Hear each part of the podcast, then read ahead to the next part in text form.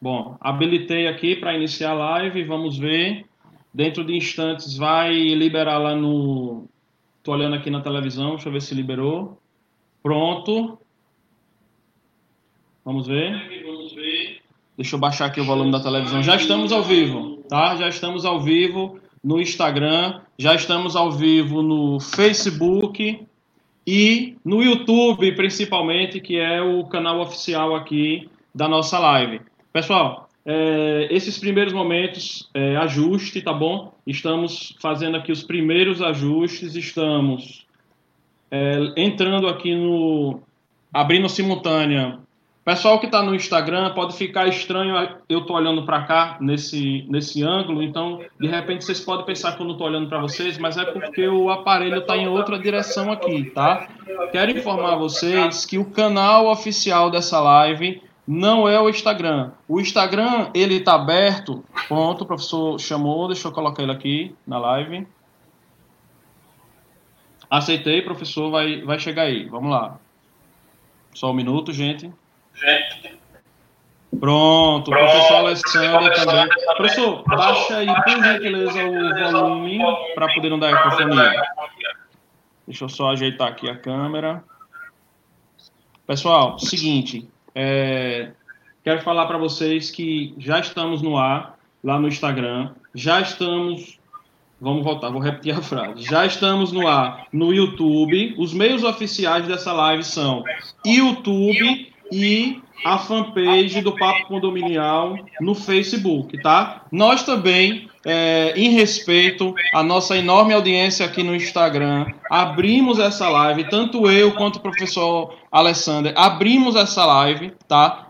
Apenas para chamarem vocês, para que vocês possam ir lá para o YouTube. O que é que vocês têm que fazer? Vai na biografia do Papo Condominial, clica lá, vai ter um link onde você clicando já vai cair direto na live. Por que, que eu estou pedindo para vocês fazerem isso? Porque os comentários e as interações que aparecem aqui, certo, no Instagram, não vai aparecer na nossa plataforma oficial. Ou seja, eu gostaria muito, e o professor Alessandro também gostaria muito, de dar um alô para cada um de vocês, colocar, olha lá, o João Batista, já chegou colocando sua mensagem. Oi, estou ansioso para assistir essa live. A colega Tássia Esmerra, a doutora Tássia Esmerra, da Infosíndico, grande abraço aí.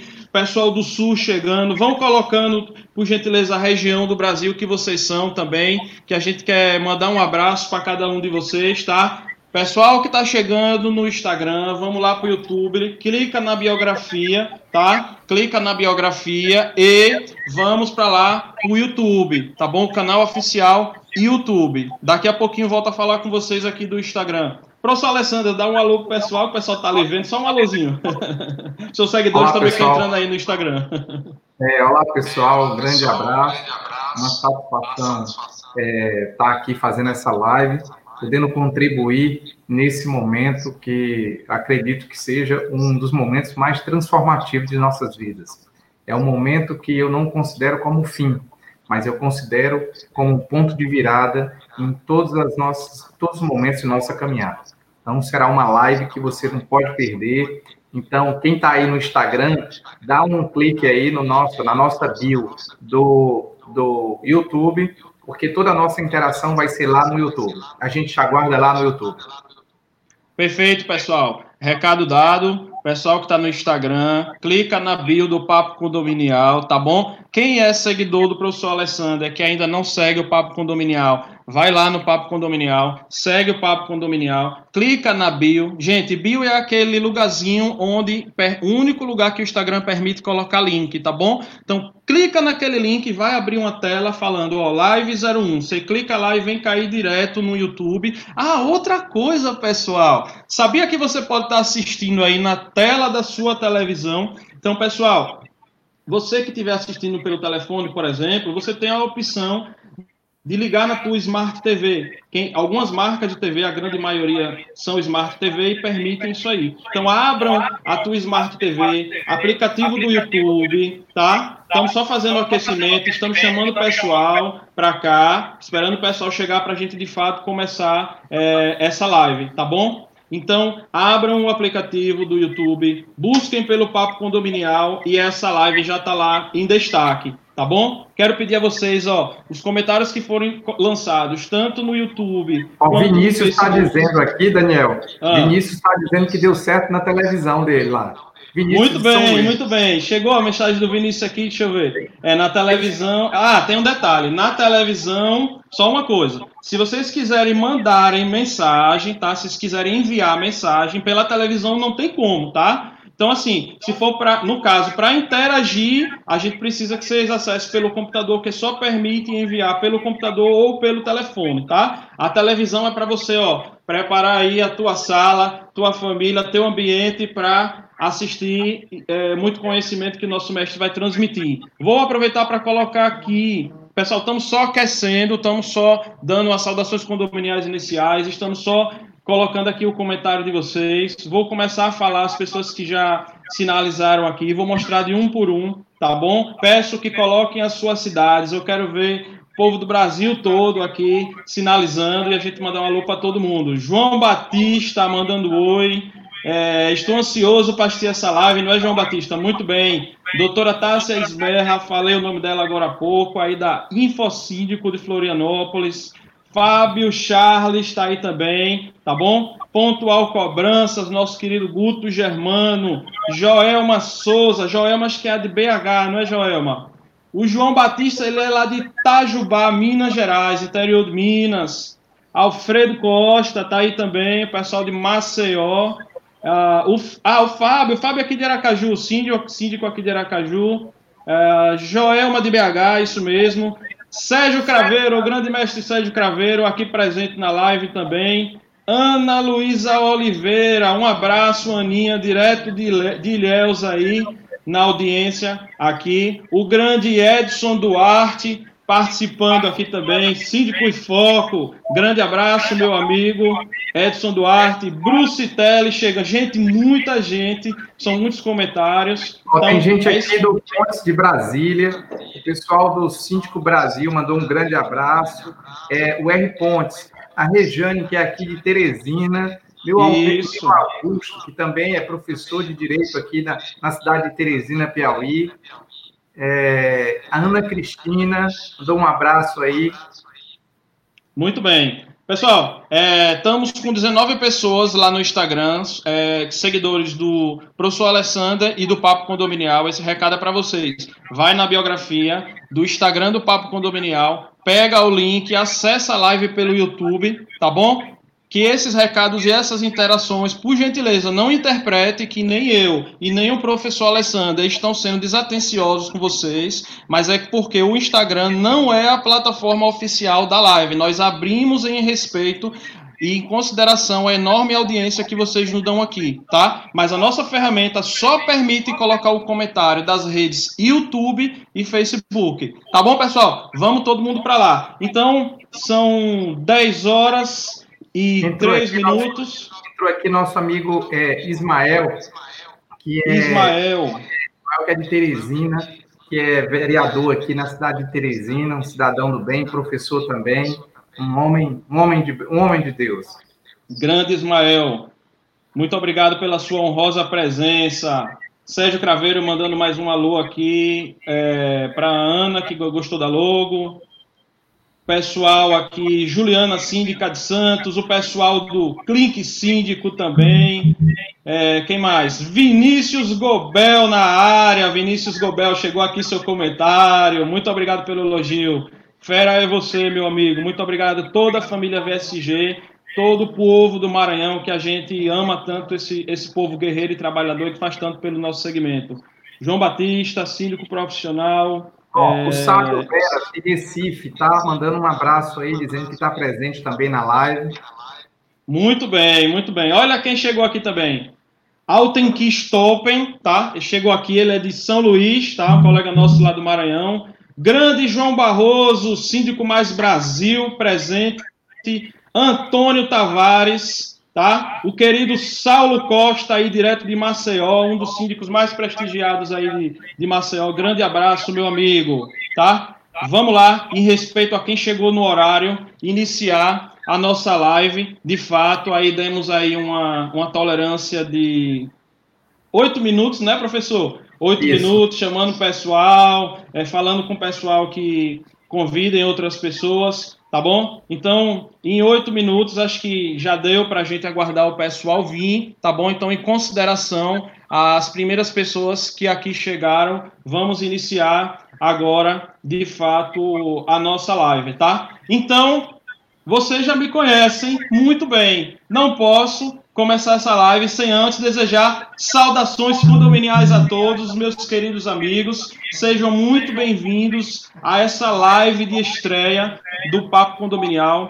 Esta que será uma prática muito regular e constante daqui para frente. É uma imensa satisfação ter cada um de vocês aqui, síndicos, moradores, síndicos não moradores, administradoras de condomínio, advogados do segmento condominial, senhores presidentes das comissões de direito condominial, que têm feito um trabalho brilhante pelo Brasil. Quero cumprimentar também os colegas administradoras de condomínio, os administradores de empresa também, os coordenadores dos centros de excelência em gestão de condomínio por todo o Brasil do CRA, tá? Também quero cumprimentar. Quero cumprimentar os colegas engenheiros, arquitetos, contadores, auditores também. Quero cumprimentar todas essas pessoas que compõem aí o segmento condominial, que tanto se dedicam aí conosco a procurar entregar e fazer o melhor por um segmento cada vez mais profissional.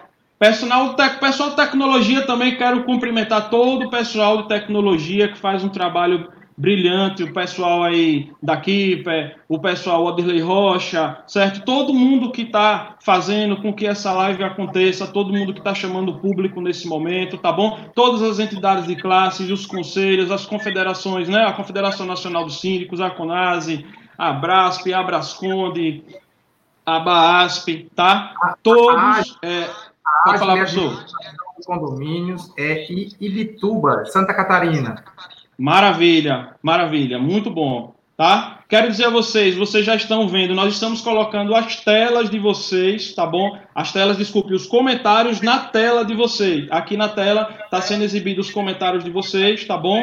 É... Só enfatizando, a live pode ser assistida pela sua televisão, se ela for uma Smart TV, só, só que você só não vai poder mandar os comentários tá bom? Eu quero agradecer imensamente a cada franqueado do Papo Condominial aqui presente, tá bom? Cada licenciado nosso, cada pessoa que ajuda a levar o Papo Condominial para seu estado ou para sua região, para sua cidade. Então, o meu muito obrigado de coração. Sem vocês, nós também não chegaríamos aqui. Vocês são parte essencial desse conjunto aí da obra, tá bom? Quero agradecer as, as meninas do Ensim, pessoal aqui de Aracaju, Grupo Síndicos de Sergipe, Supervisores de Sergipe, Clube do Gestor Condominial, o Ensim que eu falei, que é o grupo da síndica de Sergipe. Então, ó, vocês que têm os grupos de síndico, quer, quer receber um alô, bota aí na tela o nome do grupo, que a gente vai dar um alô para vocês, tá bom? tá bom? E eu queria começar essa live falando da importância da data de hoje.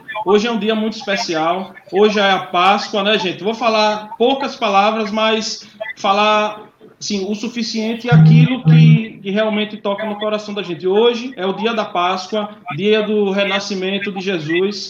E a Ele, cada um de nós que estamos aqui agora, temos que agradecer por essa oportunidade, por Ele ter nos dado, por ele ter nos dado saúde, por Ele ter nos concedido este computador que faz essa live, essa webcam, essa internet, todo esse conjunto que está acontecendo, vocês assistindo. Então, temos que saudar ao nosso Senhor Jesus por tudo isso, tá bom? Então quero deixar enfatizado a nossa atenção ao dia um abraço da Páscoa. Para o Rodrigo.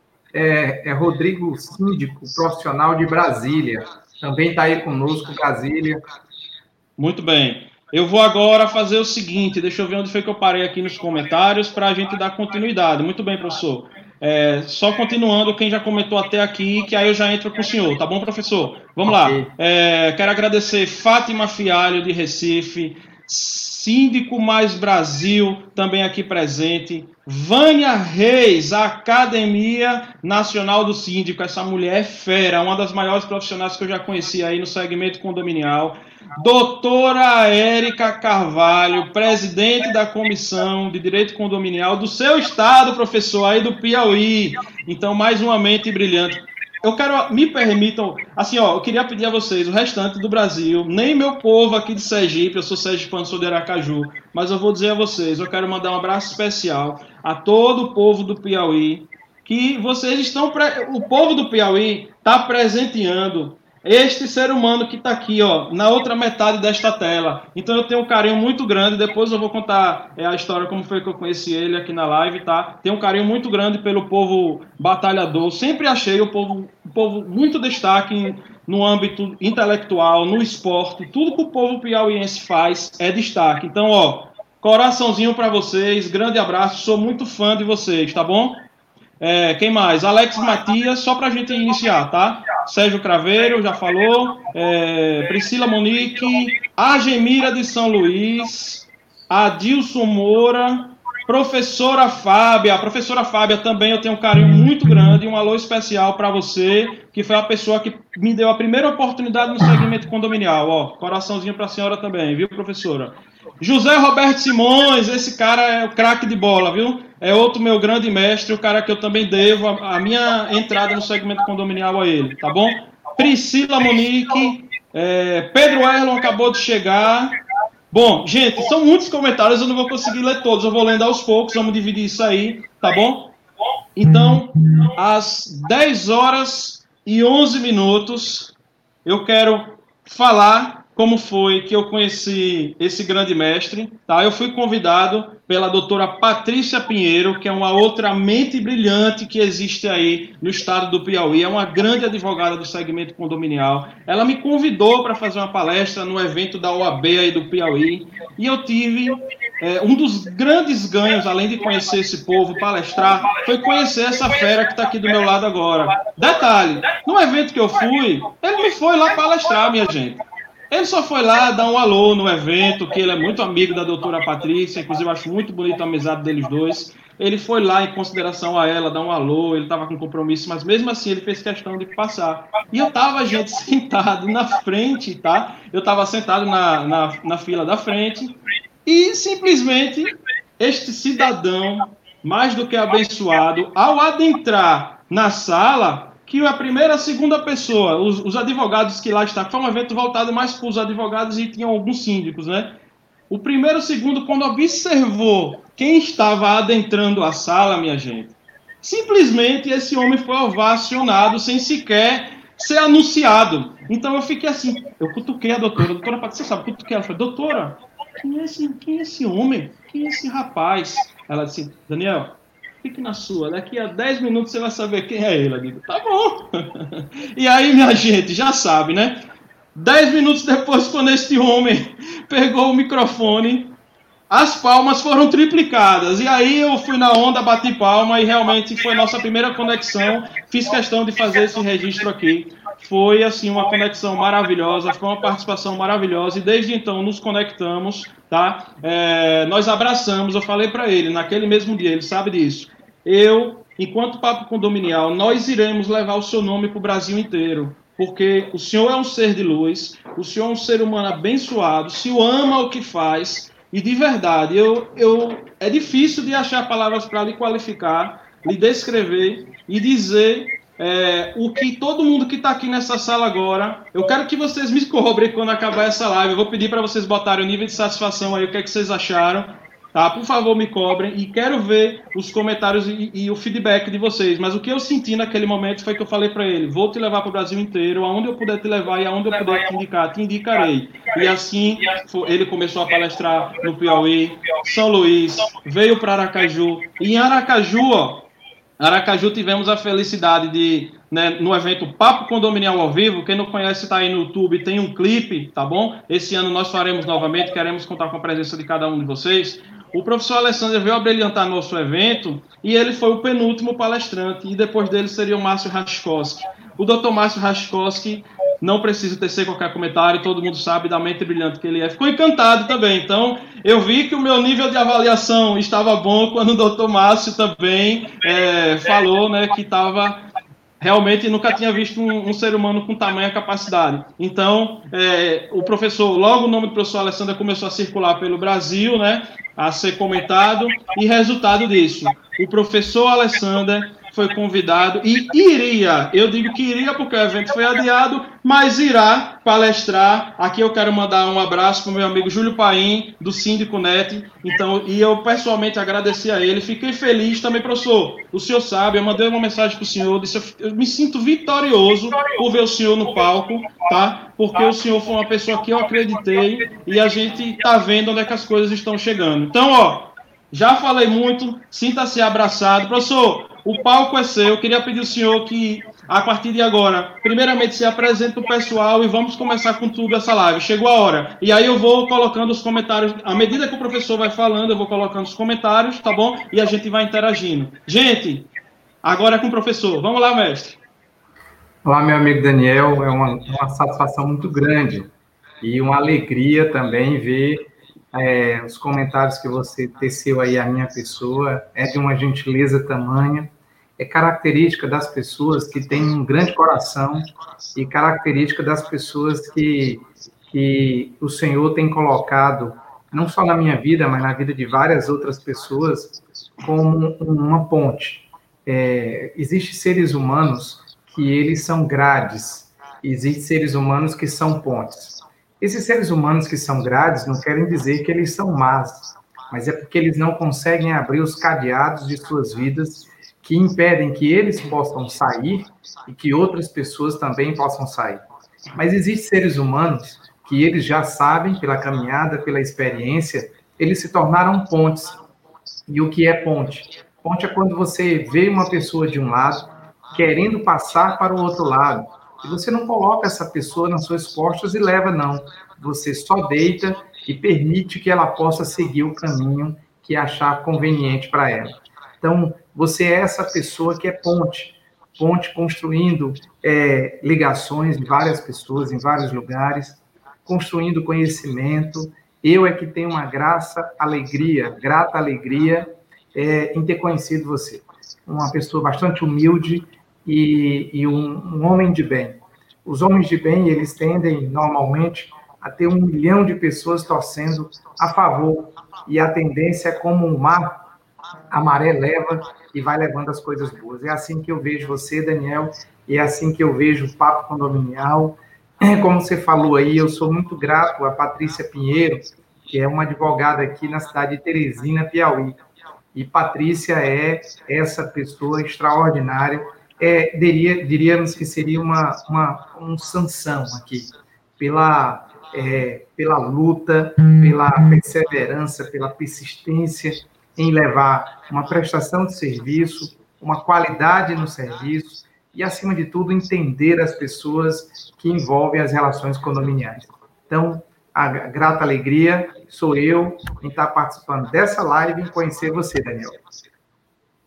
Muito obrigado, professor. Muito obrigado pelas palavras. A gente fica muito honrado, tá? Quero aproveitar para saudar mais outras pessoas também que acabaram de chegar Pedro Erlon, Alberto Gomes, esse grande profissional aí de Maceió, doutora Ana Luísa Pretel, seja muito bem-vinda. Também somos muito seu fã, uma das grandes mestres no Brasil na mediação de conflitos também. Doutora, uma honra ter a senhora aqui conosco. Muito obrigado pela sua honrosa presença. Professora Maísa Santos, que eu tenho certeza que muita gente segue, está aqui também. Professora Maísa também, que é um grande fã do nosso mestre Alessandro e conheceu pessoalmente lá no evento Teresina. Tá? E eu, e eu estou é devendo, uma, eu devendo uma live para ela e ela está me devendo uma live também, né? Mas tá vendo, que... professora Maísa? A sinceridade do nosso mestre é assim, ó, é ao vivo. É, e, eu, e a gente vai fazer essa live aí, que infelizmente é, não foi possível ainda, mas, mas a gente vai conseguir. Eu tenho uma maior admiração pelo trabalho dela, vi também na, pelas redes sociais. É, assim, de uma simpatia fora do comum. É uma pessoa bastante simpática, leva a informação de um jeito agradável, né? É. Doutor Alain Matias, direto de João Pessoa, na Paraíba, esse grande advogado também. Seja muito bem-vindo, tá? Quero mandar um abraço para os amigos paraibanos. Sejam muito bem-vindos. Professor, tá contigo a palavra. Bem, pessoal, então o motivo dessa nossa live é Daniel, diante de tantas situações que estamos vivenciando, Daniel disse, professor Alessandra, como é que nós podemos contribuir? Qual é a nossa missão nesse momento? Para quem não me conhece, eu sou Alessandro Mendes, eu moro na cidade de Teresina, estado do Piauí, região do Nordeste. Aqui faço fronteira com o Maranhão, é, o Ceará e o Pernambuco, e um pouquinho da Bahia. O Piauí fica numa região aqui do, do Nordeste, termina dialogando com os nossos irmãos, os outros estados que eu acabei de dizer. Então, é, sou professor aqui de Direito, é, das várias faculdades, tenho várias faculdades que eu atuo aqui em Teresina, e sou professor mediador de conflitos, sou advogado. Mas nos últimos tempos a gente tem feito um trabalho especificamente ao, aos grupos que aqui estão interessados, é como as pessoas podem evitar conflitos. E uma vez estando dentro de conflitos, o que, que as pessoas podem fazer para se retirarem desses conflitos? A nossa live hoje vai tratar um pouco disso e vai dialogar também sobre o medo, o medo da doença, o medo do desemprego e a fraternidade, a irmandade e a necessidade de dizer que nem tudo no coronavírus é tão negativo. Perfeito, professor. Então, posso, posso começar, né? Pode, professor, fica à vontade. Pronto. Então, gente, é com muita satisfação que nós invadimos aí o espaço privado de vocês para falar de um momento que eu, eu entendo ser um dos momentos mais inovadores das nossas vidas. Esse fato que nós estamos vivenciando na atualidade, que é a expansão do Covid-19, ou coronavírus, como alguns queiram chamar, não é um fato novo. Historicamente, nós passamos por várias situações ao longo do processo histórico. Se contar a vocês, nós vamos lembrar do século XIV, Pessoal, perdão, um, perdão, quarto, perdão, um quarto da população europeia chegou a morrer por causa de uma doença chamada de peste negra. A peste negra matou, na verdade, um terço da população europeia, ela morreu com a peste negra. Naquele momento, muitos chegaram a fazer discursos apocalípticos, de que era o fim do mundo, de que a Europa iria sumir, de que as pessoas iriam morrer. E é interessante, porque muitas pessoas que não morreram da doença terminaram morrendo de ansiedade e desespero. Nós aprendemos ali com a peste negra, aprendemos com a proliferação da contaminação que na época veio do rato. Mas agora, no início do século XX, o Brasil também e o mundo vivenciou uma gripe espanhola, que apesar do nome ser espanhola, ela não é bem espanhola, ela é muito mais americana do que espanhola. 50 milhões de pessoas morreram com a gripe espanhola. Uma gripe avassaladora, que ali saindo, entrando especificamente do, do, durante o período da Primeira Guerra Mundial, nós talvez tenhamos mais pessoas mortas durante a gripe espanhola do que da, durante a própria guerra mundial. Então, assim, historicamente, a gente já passou por situações, e aí nós vamos ter o H1N1, nós vamos ter a varíola, nós vamos ter a dengue, nós vamos ter a, a malária. Em todos os momentos históricos, em todas as fases históricas, passamos por uma situação e uma vitória que, na verdade, foi lograda pela humanidade como um todo. Contudo, nós nunca vivenciamos um momento em que a globalização passou uma informação contínua e imediata dessa proliferação. Recentemente, o coronavírus, ele não está só construindo um novo paradigma nas nossas vidas, mas, na verdade, ele está fazendo uma desglobalização é isso mesmo. Nós nunca vimos pessoas como, por exemplo, africanos estenderem outdoors ou outdoors, dizendo que não queriam que os europeus fossem para a África. Veja como a vida dá voltas. Africanos levantando outdoors, dizendo que não queriam que europeus fossem para a África. Nunca imaginamos que africanos pudessem realmente querer viver na África e ninguém migrar do Mediterrâneo ou do Atlântico para chegar exatamente ao continente europeu.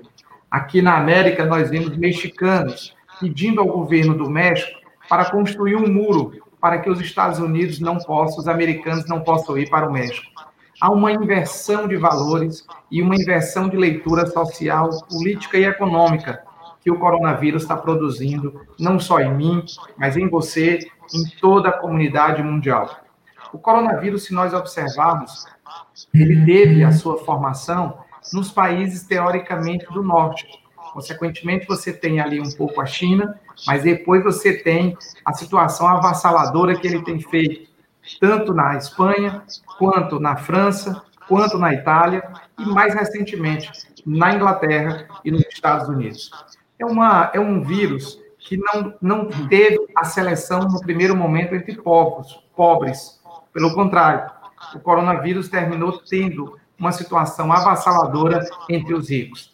E a disseminação dessa doença terminou especificamente vindo através da comunicação dessas pessoas, de mim, de você, do cidadão comum, que interage com todos nós, vamos interagindo, isso faz parte da humanidade. A humanidade, ela está junta, se tocando, se comunicando, seja por internet, seja num abraço fraterno que cada um tem dado nas suas relações.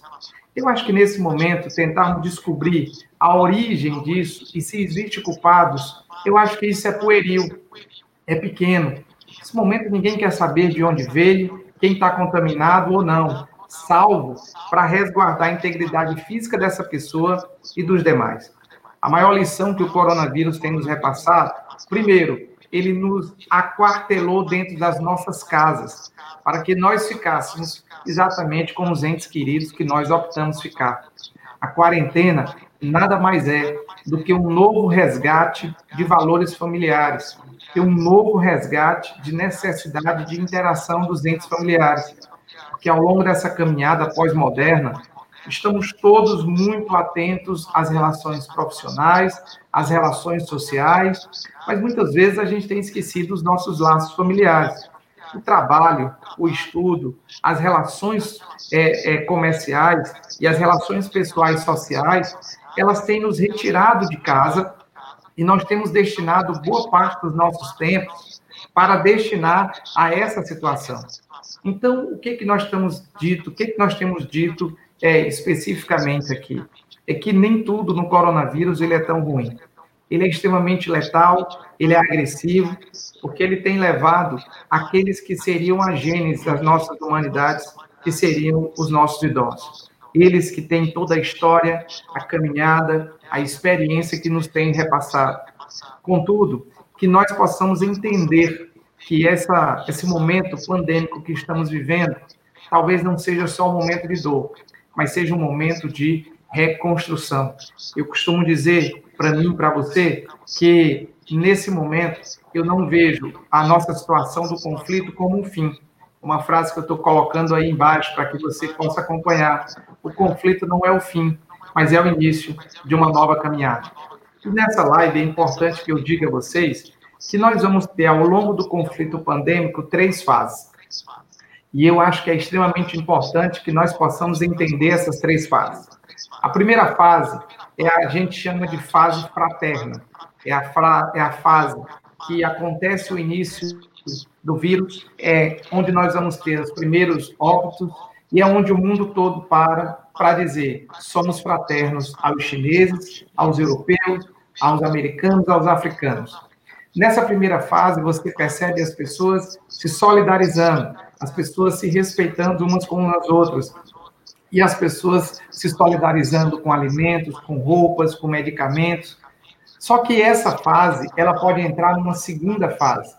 E essa segunda fase da crise, ela é muito mais agressiva e muito mais violenta, porque nessa segunda fase é quando o vírus chega até você e chega aos seus entes familiares. É o que está acontecendo agora no Brasil. Nessa segunda fase do coronavírus, é o momento que o vírus chegou aqui, está próximo de mim e está próximo de você. Em regra, se nós não tivermos o devido cuidado, a nossa relação, que era uma relação fraterna, pode começar numa relação individualizada. E a relação individualizada é quando eu vou a uma, uma, uma drogaria e eu tenho duas caixas de luvas, eu tenho duas caixas de, de, de proteção de rosto e eu compro as duas caixas, pensando que eu posso ter um mês, dois meses de sobrevivência. e eu esqueço de que por trás de mim existe duas, três, quatro, cinco pessoas. Nesse momento da segunda fase, é um momento que eu não posso mais pensar só em mim. E aquele sentimento de fraternidade, ele tem que continuar. Porque se eu não valorizar esse sentimento de fraternidade, eu começo a me individualizar. Individualizado, eu começo a buscar uma preocupação comigo e com os meus, e isso é irmão da construção dos conflitos, ora verbais e ora conflitos físicos.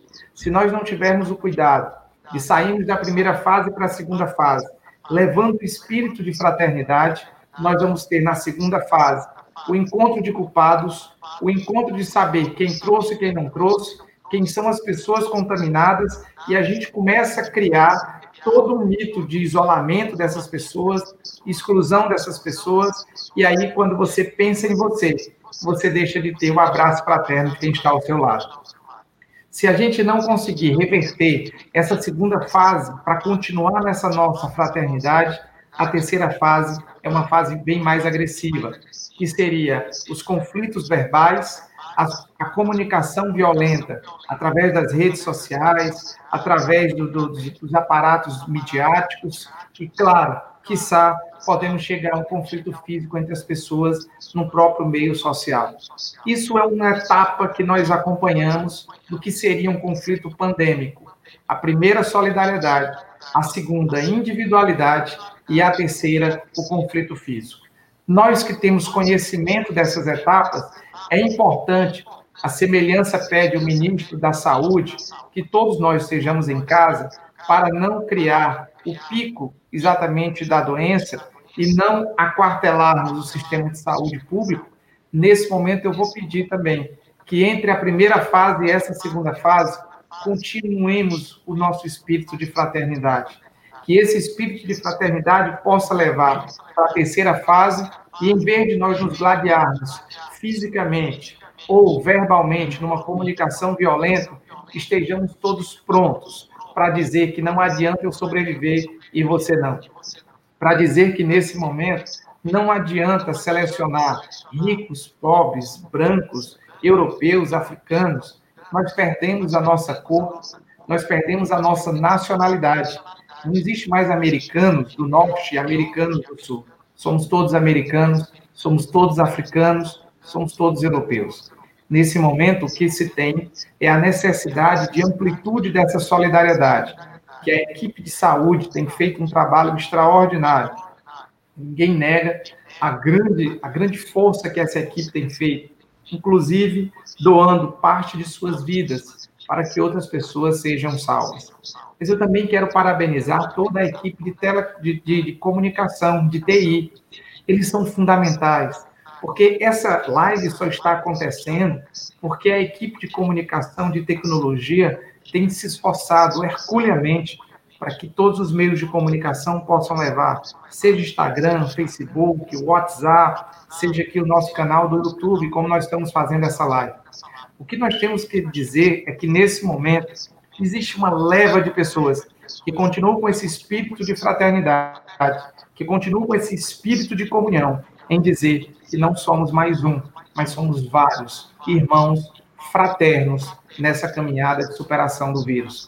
Essa frase que eu coloquei aí embaixo, o conflito não é o fim, mas é o início de uma nova caminhada.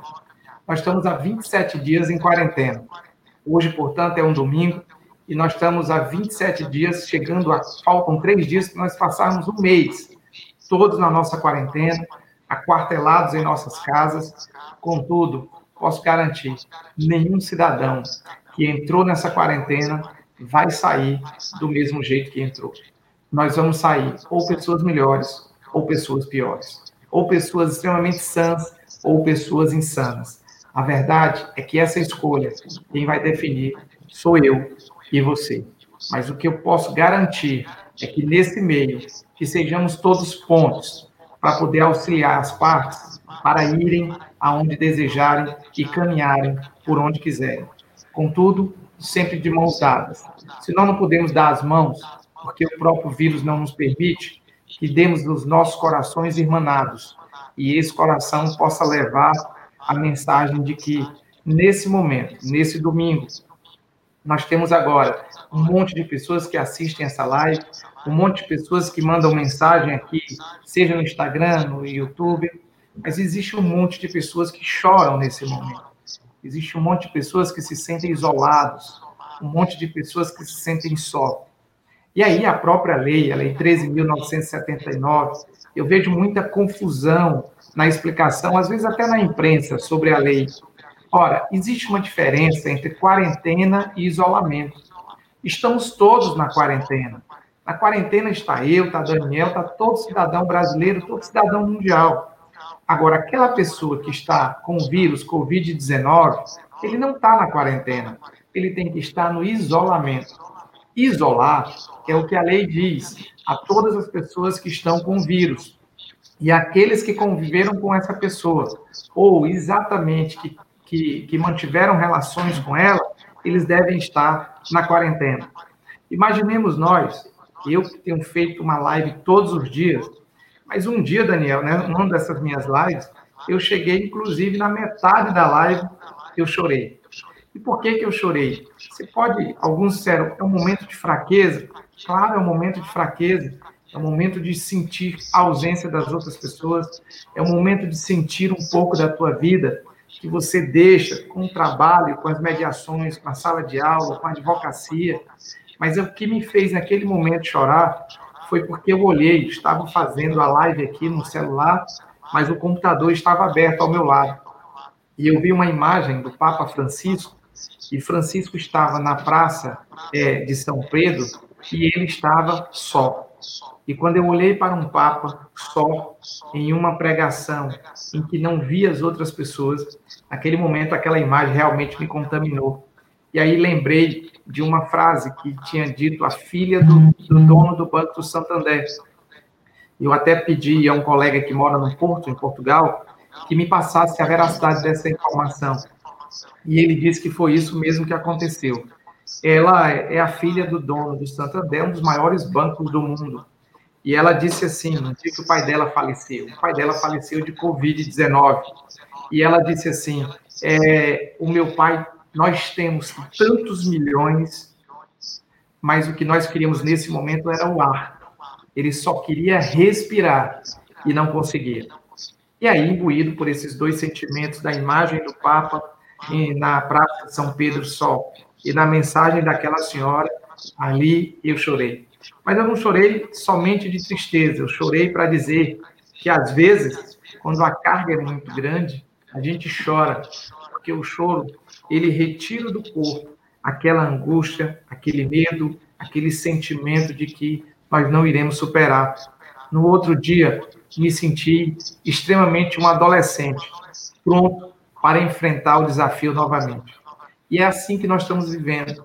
É assim que nós estamos a cada dia, tendo que nos redescobrir.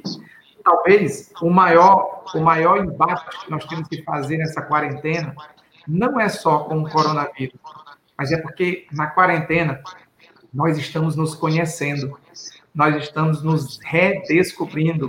E isso há quanto tempo nós não fazemos?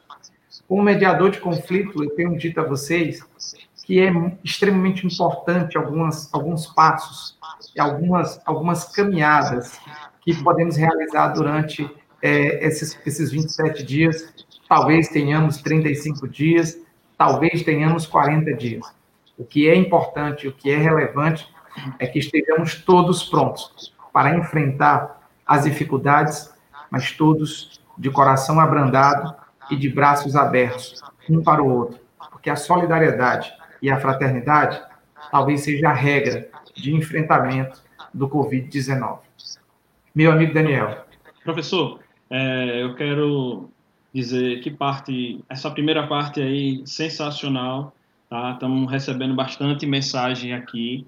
E eu quero dizer a cada um de vocês que se esse conteúdo está fazendo sentido para você, compartilha esse conteúdo, coloca nos grupos de síndico que você faz parte, manda no privado. Se você sente que tem outras pessoas, amigos seus, que mereciam ouvir essa mensagem, compartilhe essa mensagem, chama outras pessoas aqui para a live, a gente vai poder ajudar essas pessoas.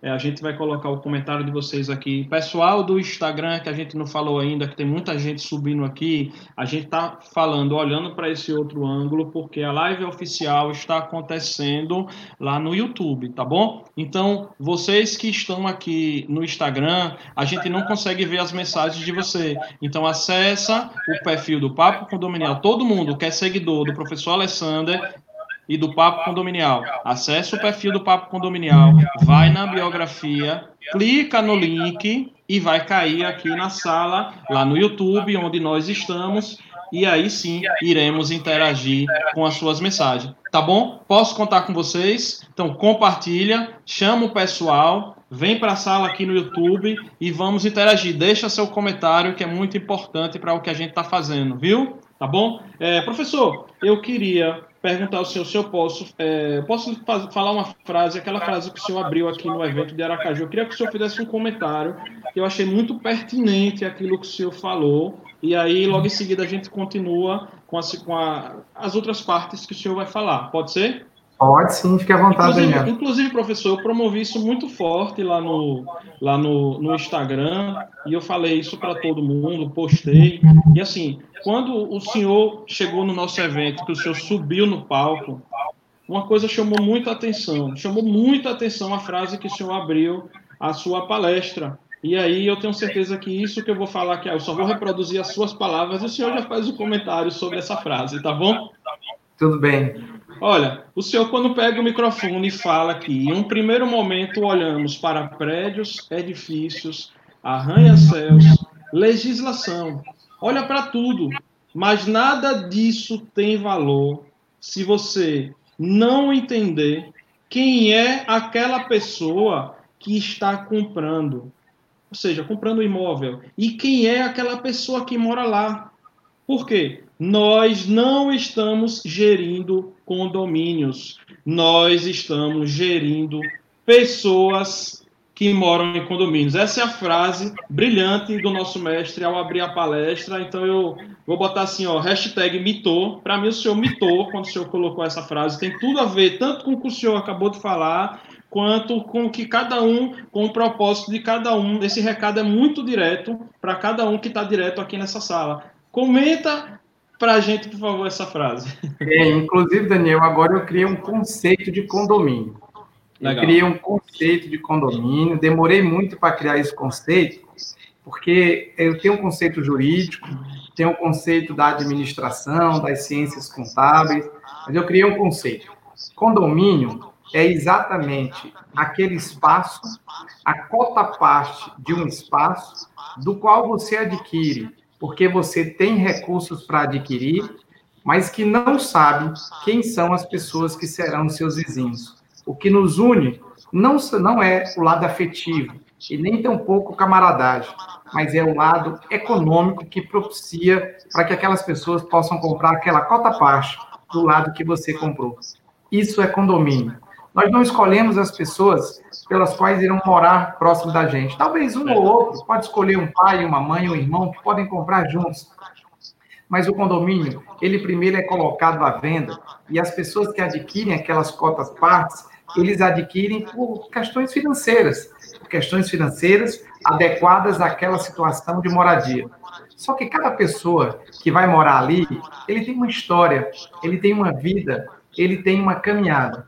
Cada pessoa que vai morar lá pode ser um professor, pode ser um engenheiro, pode ser um, um administrador, pode ser só um síndico profissional. Cada pessoa que vai morar ali, ele já teve uma história, uma caminhada. E, essas, e essa caminhada, esse processo histórico dessas pessoas vão se unir no mesmo espaço, que é exatamente o espaço condominial. Esse espaço condominial, ele é muito maior do que a gente imagina, porque é como se você estivesse fazendo um segundo casamento. Você vai se casar com uma pessoa, só que essa pessoa não é um casamento de corpo, mas é um casamento de convivência. Você não vai beijá-la e você não vai abraçá-la, mas você vai ter que dividir espaços, espaços é, públicos dentro do condomínio, e você vai começar a dividir espaços de progresso, de sucesso e insucesso. Quando eu disse naquela palestra lá em Aracaju de que as pessoas têm que observar que nos condomínios não existem prédios. Não adianta gerir prédios, mas a gente auxilia pessoas, porque as pessoas é que estão dentro dos prédios. Não adianta eu tratar aqui, e aí uma, uma, uma mensagem para os síndicos, não adianta tratar nenhum condômino pelo número do apartamento. Não é o número 1502, é o número 603. Ah, ele é lá do 914, bloco B. As pessoas não são números, nós somos nomes. Nós somos nomes com nossas histórias. Somente aquele síndico que entender isso, ele vai estar devidamente habilitado para poder entender a complexidade do que, que é gerir um condomínio na condição de síndico. Eu costumo dizer que o síndico não é fácil, porque quando você gere um monte de pessoas subordinadas a você, porque você é o dono da empresa, isso não é tão difícil, não. Porque você dá as regras e todos aqueles são obrigados a cumprir. E são obrigados a cumprir por quê? Porque se não se adequarem à empresa, você, como patrão, irá demiti-los e todos eles sairão da empresa. Só fique na empresa quem você assim decidir. Contudo, quando nós nos dirigimos a um condomínio, é uma situação de gestão das mais atípicas do mundo. Você pode trazer toda a base teórica de Harvard, de, de Lyon, de Sorbonne, mas não vai adiantar. Por quê? Porque naquele momento você tem um síndico que está sendo habilitado para gerir todos os conflitos do condomínio, quando ele não pode retirar ninguém, porque a mesma cota parte de poder que ele tem, aquele condômino também tem. Aquele síndico que vai gerir já vai sabendo que aquelas pessoas que estão lá, ele não tem uma relação verticalizada. Não existe uma relação verticalizada em que eu mando e os outros cumprem, mas é uma relação horizontalizada. E ela é horizontalizada porque todas as decisões são feitas de forma em que o acordo deve prevalecer. Todas as decisões são tomadas e devidamente acordadas pela coletividade. E nas individualidades, todos devemos respeitar. O síndico é muito mais do que um gestor. O síndico é um líder. O síndico é muito mais do que aquele que está gerindo uma água, um gás ou uma situação é, de necessidade de um portão que deu problema. O síndico é aquele que está numa relação condominial, convivendo conosco nas nossas intimidades. Nem sempre aquilo que nós mostramos o que somos na rua, somos realmente o que somos dentro de casa. Eu dou o meu exemplo. Por exemplo, eu gosto, na minha vida pública, eu sou extremamente público nas palestras, nas aulas, em todos os lugares que eu estou. Mas quando eu estou no meu condomínio, eu sou extremamente reservado. Pouco saio da minha cota parte. Tudo que é definido de forma coletiva, eu tenho buscado respeitar. Falo muito pouco no meu condomínio, a não ser quando alguns momentos de conflitos eles acontecem nas redes sociais, através do WhatsApp, e ali eu faço intervenções pequenas. Então eu termino sendo uma pessoa diferente dentro da minha vida pública, profissional e da minha vida privada é, íntima. Aí a gente, no direito, até separa isso. Vida privada é uma coisa e vida íntima é outra coisa. Aqui. Vida privada é uma coisa e vida íntima é outra coisa. A vida privada, ela está relacionada ao meu entendimento, a minha convivência com a sociedade. Isso é vida privada. A minha vida íntima é quando eu fecho a porta do meu condomínio do meu apartamento e eu estou aqui dentro. O direito assegura tudo que é íntimo, mas o que é privado é relativo. Por quê? Porque se eu for para a piscina do meu condomínio, eu tenho que respeitar todos os regramentos daquele regimento interno que ali me obrigou. Então, isso é vida privada. Aqui dentro do meu apartamento, aí eu tenho uma vida íntima. Então, o síndico, ele é, na verdade, esse gestor. Ele é gestor de pessoas. Ele é gestor de relações íntimas e não vidas privadas. Porque a nossa vida privada está lá na vida profissional. Aqui dentro, não existe o Alessandro, o palestrante, o mediador, não existe o vizinho, que é o engenheiro, nem o outro vizinho, que é o advogado, porque todos nós somos proprietários de uma cota parte de um condomínio que é o todo e que nós todos estamos reunidos, essas pessoas, para dividir o mesmo espaço, para compartilhar essa comunhão. É normal que em um determinado momento alguém não aceite uma norma, alguém vá cometer uma infração de uma norma, e cabe ao síndico, com a maestria dele, simplesmente intervir, não de forma a colocar uma subjunção da lei, mas uma forma de dizer assim, ó, você que colocou a infração, você é extremamente importante nas nossas relações condominiais. É importante que a gente perceba que eu estou aqui, mas a qualquer hora eu, eu preciso do meu vizinho. Eu moro aqui em Teresina e os dos meus vizinhos aqui do lado, porta com porta, são dois, é um casal de idosos. Mas idosos bem ativos, muito novos, assim. A idade até pode ter levado-os à aposentadoria, mas eles são extremamente ativos. E eles gostam, aqui e acolá, de deixar a sua porta de entrada aberta. E eu acho fantástico, porque essa semana eles passaram o dia todo ouvindo um blues, depois ouviram um country americano, e eu fiquei encantado. Quando eu passo que estão ali, que dá para ver suas salas, eu simplesmente dou um bom dia, uma boa tarde, uma boa noite, mas eu não dou um bom dia e vou embora. Eu paro, dou um bom dia e olho para eles. O bom dia que se dá de forma a desenvolver uma técnica de mediação é o que a gente chama de rapó. O rapó é o famoso acolhimento. Acolher é fazer com que a outra pessoa se sinta bem onde ela esteja. E um detalhe: toda pessoa que se sente bem onde ela está, ela produz mais, ela está mais satisfeita, ela está mais contente. Quantos de nós não trabalhamos em vários lugares, já trabalhamos, que a remuneração era até maior do que uns lugares que pagavam menos? Mas por que, que esse lugar que paga menos termina lhe atraindo mais? A comunhão, a técnica de acolhimento, que no primeiro momento é uma técnica. O rapó é uma técnica que é usada na administração, nas ciências contábeis, e a mediação utiliza isso como um acolhimento das pessoas em uma sessão de mediação. O rapó é simplesmente você conhecer a pessoa e perceber, por exemplo, o que, que essa pessoa gosta. Tem gente que você tem que ser muito gentil, falar olho no olho, dizer a importância que essa pessoa tem. Tem outros que você não precisa dizer nada, basta fazer um bilhetezinho pequeno e jogar embaixo da porta dizendo assim: você é importante. Alexander, vizinho aqui ao lado. Então as pessoas elas são diferentes. Nós somos diferentes. E quando nós começamos a atuar e entender o outro do jeito que ele é, você começa a viver bem melhor. Eu vou agora dizer uma das frases talvez mais importantes da live.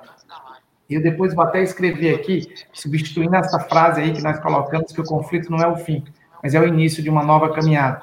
Mas eu vou dizer a você que você virá, viverá bem se você conseguir entender o outro do jeito que ele é, e não do jeito que nós gostaríamos que ele fosse. Muito cuidado, porque existe um conceito da palavra empatia. É muito comum eu ouvir isso. E eu, isso, a empatia, é uma palavra que ela está dentro do Instituto da Mediação. Ela está dentro da mediação e é considerada, assim, o, o carro-chefe da mediação. Mas eu já tomei a liberdade, em muitas palestras, em dizer que discordo do conceito de empatia.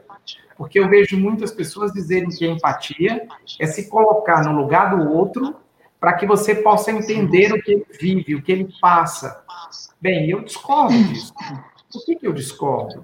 Porque para entender o outro, eu não preciso me colocar no lugar dele. Eu preciso entender o outro do jeito que ele é, com as visões políticas que ele tem, com as visões religiosas, com as visões sociais, econômicas que eu mesmo tenho. Se eu me coloco no lugar dele para poder entendê-lo, então eu não estou entendendo ele, eu estou me entendendo através dele. Eu entendo que isso é narciso. Empatia é você compreender todas as pessoas que convivem com você, respeitar aquele que é extremamente chato na comunicação, respeitar aquele que é agressivo, respeitar aquele que não gosta de se comunicar, respeitar aquele que é evangélico, protestante, católico, espírita, compreender aqueles que respeitam a esquerda, respeitam a direita. Empatia é exatamente você entender a outra pessoa e permitir que essa pessoa possa, na verdade, é, e permitir que essa pessoa possa conviver com você com todas as suas particularidades. Isso é empatia. talvez a maior mensagem que eu deva dar para vocês hoje é isso. Entenda o outro do jeito que ele é e não do jeito que nós gostaríamos que ele fosse. Professor, vamos fazer o seguinte agora. Beba uma água, toma um gole, é, anote essa frase, vou dar um tempo para o senhor anotar essa frase, tá? É, enquanto isso, o que é que eu vou fazer? Eu vou fazer aqui as saudações condominiais aos novos membros que chegaram, deixar os comentários, aquelas pessoas que eu ainda não falei o nome, eu faço a questão de falar o nome de um por um, tá? E se der tempo ainda, abrir novamente aqui a live do Papo Condominial pelo Instagram, só para chamar o pessoal para o YouTube, que o Instagram tem essa limitação, não é, pessoal, de, de uma hora, já bateu uma hora lá e já no Instagram já fechou. Deixa eu só abrir para chamar o pessoal. Pronto, já abri novamente. Vamos lá. Eu quero, enquanto o professor vai escrevendo, eu vou saudar aqui o pessoal, tá bom? Que eu não falei ainda. Por gentileza, se eu esquecer de alguém, eu sou humano, posso errar. Por gentileza, alguém sinalize novamente que eu não falei. Eu quero falar o nome de todo mundo, tá bom? Vamos lá. Professora Maílza, já falei. Fernando Cordeiro, doutor Alan Matias. Rob, foi de Robson Carvalho para baixo. Robson Carvalho, querido amigo aí, direto de Salvador, esse grande síndico profissional. Odirley Rocha, eu falei antes dele estar tá na sala, então agora mais uma vez com você aqui dentro. Seja muito bem-vindo, querido amigo Odirley. É, Valdir Barreto, Joelma Souza, minha querida amiga Camila Santana, essa arquiteta incrível Olha, recomendo seguir aí, viu? arquiteta Camila Santana, é Arque Camila com K Santana, tá? Vou botar aí na tela o nome dela, para vocês seguirem. Essa fera aí de Goiânia faz um trabalho brilhante aí na arquitetura, tá? É, querido amigo Tiago, Inteligência Condominial aqui presente também, tá? Eduardo Matheus, Eduardo Siqueira, Rio do Oliveira, esse síndico de destaque aí em Salvador, sempre contribuindo bastante, junto com o Robson, com o Girdel, querido amigo Girdel, sempre também contribuindo, é, contribuindo com matérias em destaque aí nos programas de rádio, jornais, enfim. Querido Saulo Álvares, esse grande orador também, faz parte da Embradim, esse advogado, especialista em direito condominial, imobiliário. Ana Luísa Oliveira, de Ilhéus, falei também. É, Fernando Moura, a Gemira não tinha falado ainda lá de São Luís. Professor, enquanto isso, vai lá no Instagram e entra na live do Papo Condominial. Ah, já mandou, já mandou, desculpe, não tinha visto. Deixa eu aceitar aqui. Pronto, beleza. Voltamos o Instagram. É, a Gemira de São Luís. É Qualipro Consultoria, meu amigo especialista aí em, em segurança. Raildo Queiroz, o papa do segmento condominial em Sergipe, o cara que começou tudo aqui, mais de 30 anos de mercado, ao qual a gente tem a honra de ter aqui presente. Muito obrigado. Saudações condominiais, grande Raildo Oliveira. Fátima Fialho, direto de Recife, essa coach incrível. Doutora Andréia Gonçalves, obrigado pelo carinho, pela sua honrosa presença. Todos nós somos muito seu fã também, tá? Joelma Souza, já falei. Lu Souza, obrigado por tanta mensagem sensacional, tá certo? Pelo carinho aí e pelo que você tem escrito aqui. Tá dizendo até que depois dessa live, professor, a Lu Souza tá dizendo que depois dessa live ela não vai ser mais a mesma síndica. Que legal a gente sentir e saber que estamos contribuindo, não é, professor? É, temos também, professor, audiência de Portugal, tá? Rubem Júnior, direto de Portugal, aqui participando da live. Quero mandar um abraço a esse grande amigo. É, quero mandar, inclusive, um abraço a todos os portugueses, os que estão aqui, os que verão depois esse link da gravação. Quero mandar um abraço para cada um de vocês. A gente um tem condominial... um português aí que está em Portugal, o professor Daniel Martins, Janice Biapina. Eles estão em Porto, em Portugal, e estão aqui na nossa live também. Saudações condominiais, queridos professores também aqui presentes. Obrigado, viu, por vocês prestigiarem e depois compartilhar esse conteúdo. Ah, deixa eu só pedir uma coisa a vocês. Você sabe o quanto que a gente é blogueiro, principalmente o pessoal aí que está assistindo, que viu no Instagram. Tira uma foto no momento aí da televisão, tira um print dessa tela, marca o Papo Condominial, professor Alessandro, faça esse movimento crescer e a gente vai repostar. Eu me comprometo, eu vou repostar. Professor, ia falar? Não, é só mandar um abraço também para o Febrôncio, que é do Texas, que está aqui também conosco. Legal, na, na. Estados Unidos aqui na Estados audiência Unidos, também. Febrôncio, Estado é do, do Texas. Está aqui. É, legal, mandar um abraço para Samara, que é juíza no Juazeiro, é, no estado do Ceará. Samara também está aí é, no, no, na nossa live aqui. Muito obrigado então, pela essa honrosa é, audiência mandar, extremamente qualificada. Isso, e mandar um abraço também para o Ricardo, que é de Natal, que está lá na cidade de Natal, aqui assistindo, Rio Grande do Norte, assistindo também aqui a nossa live.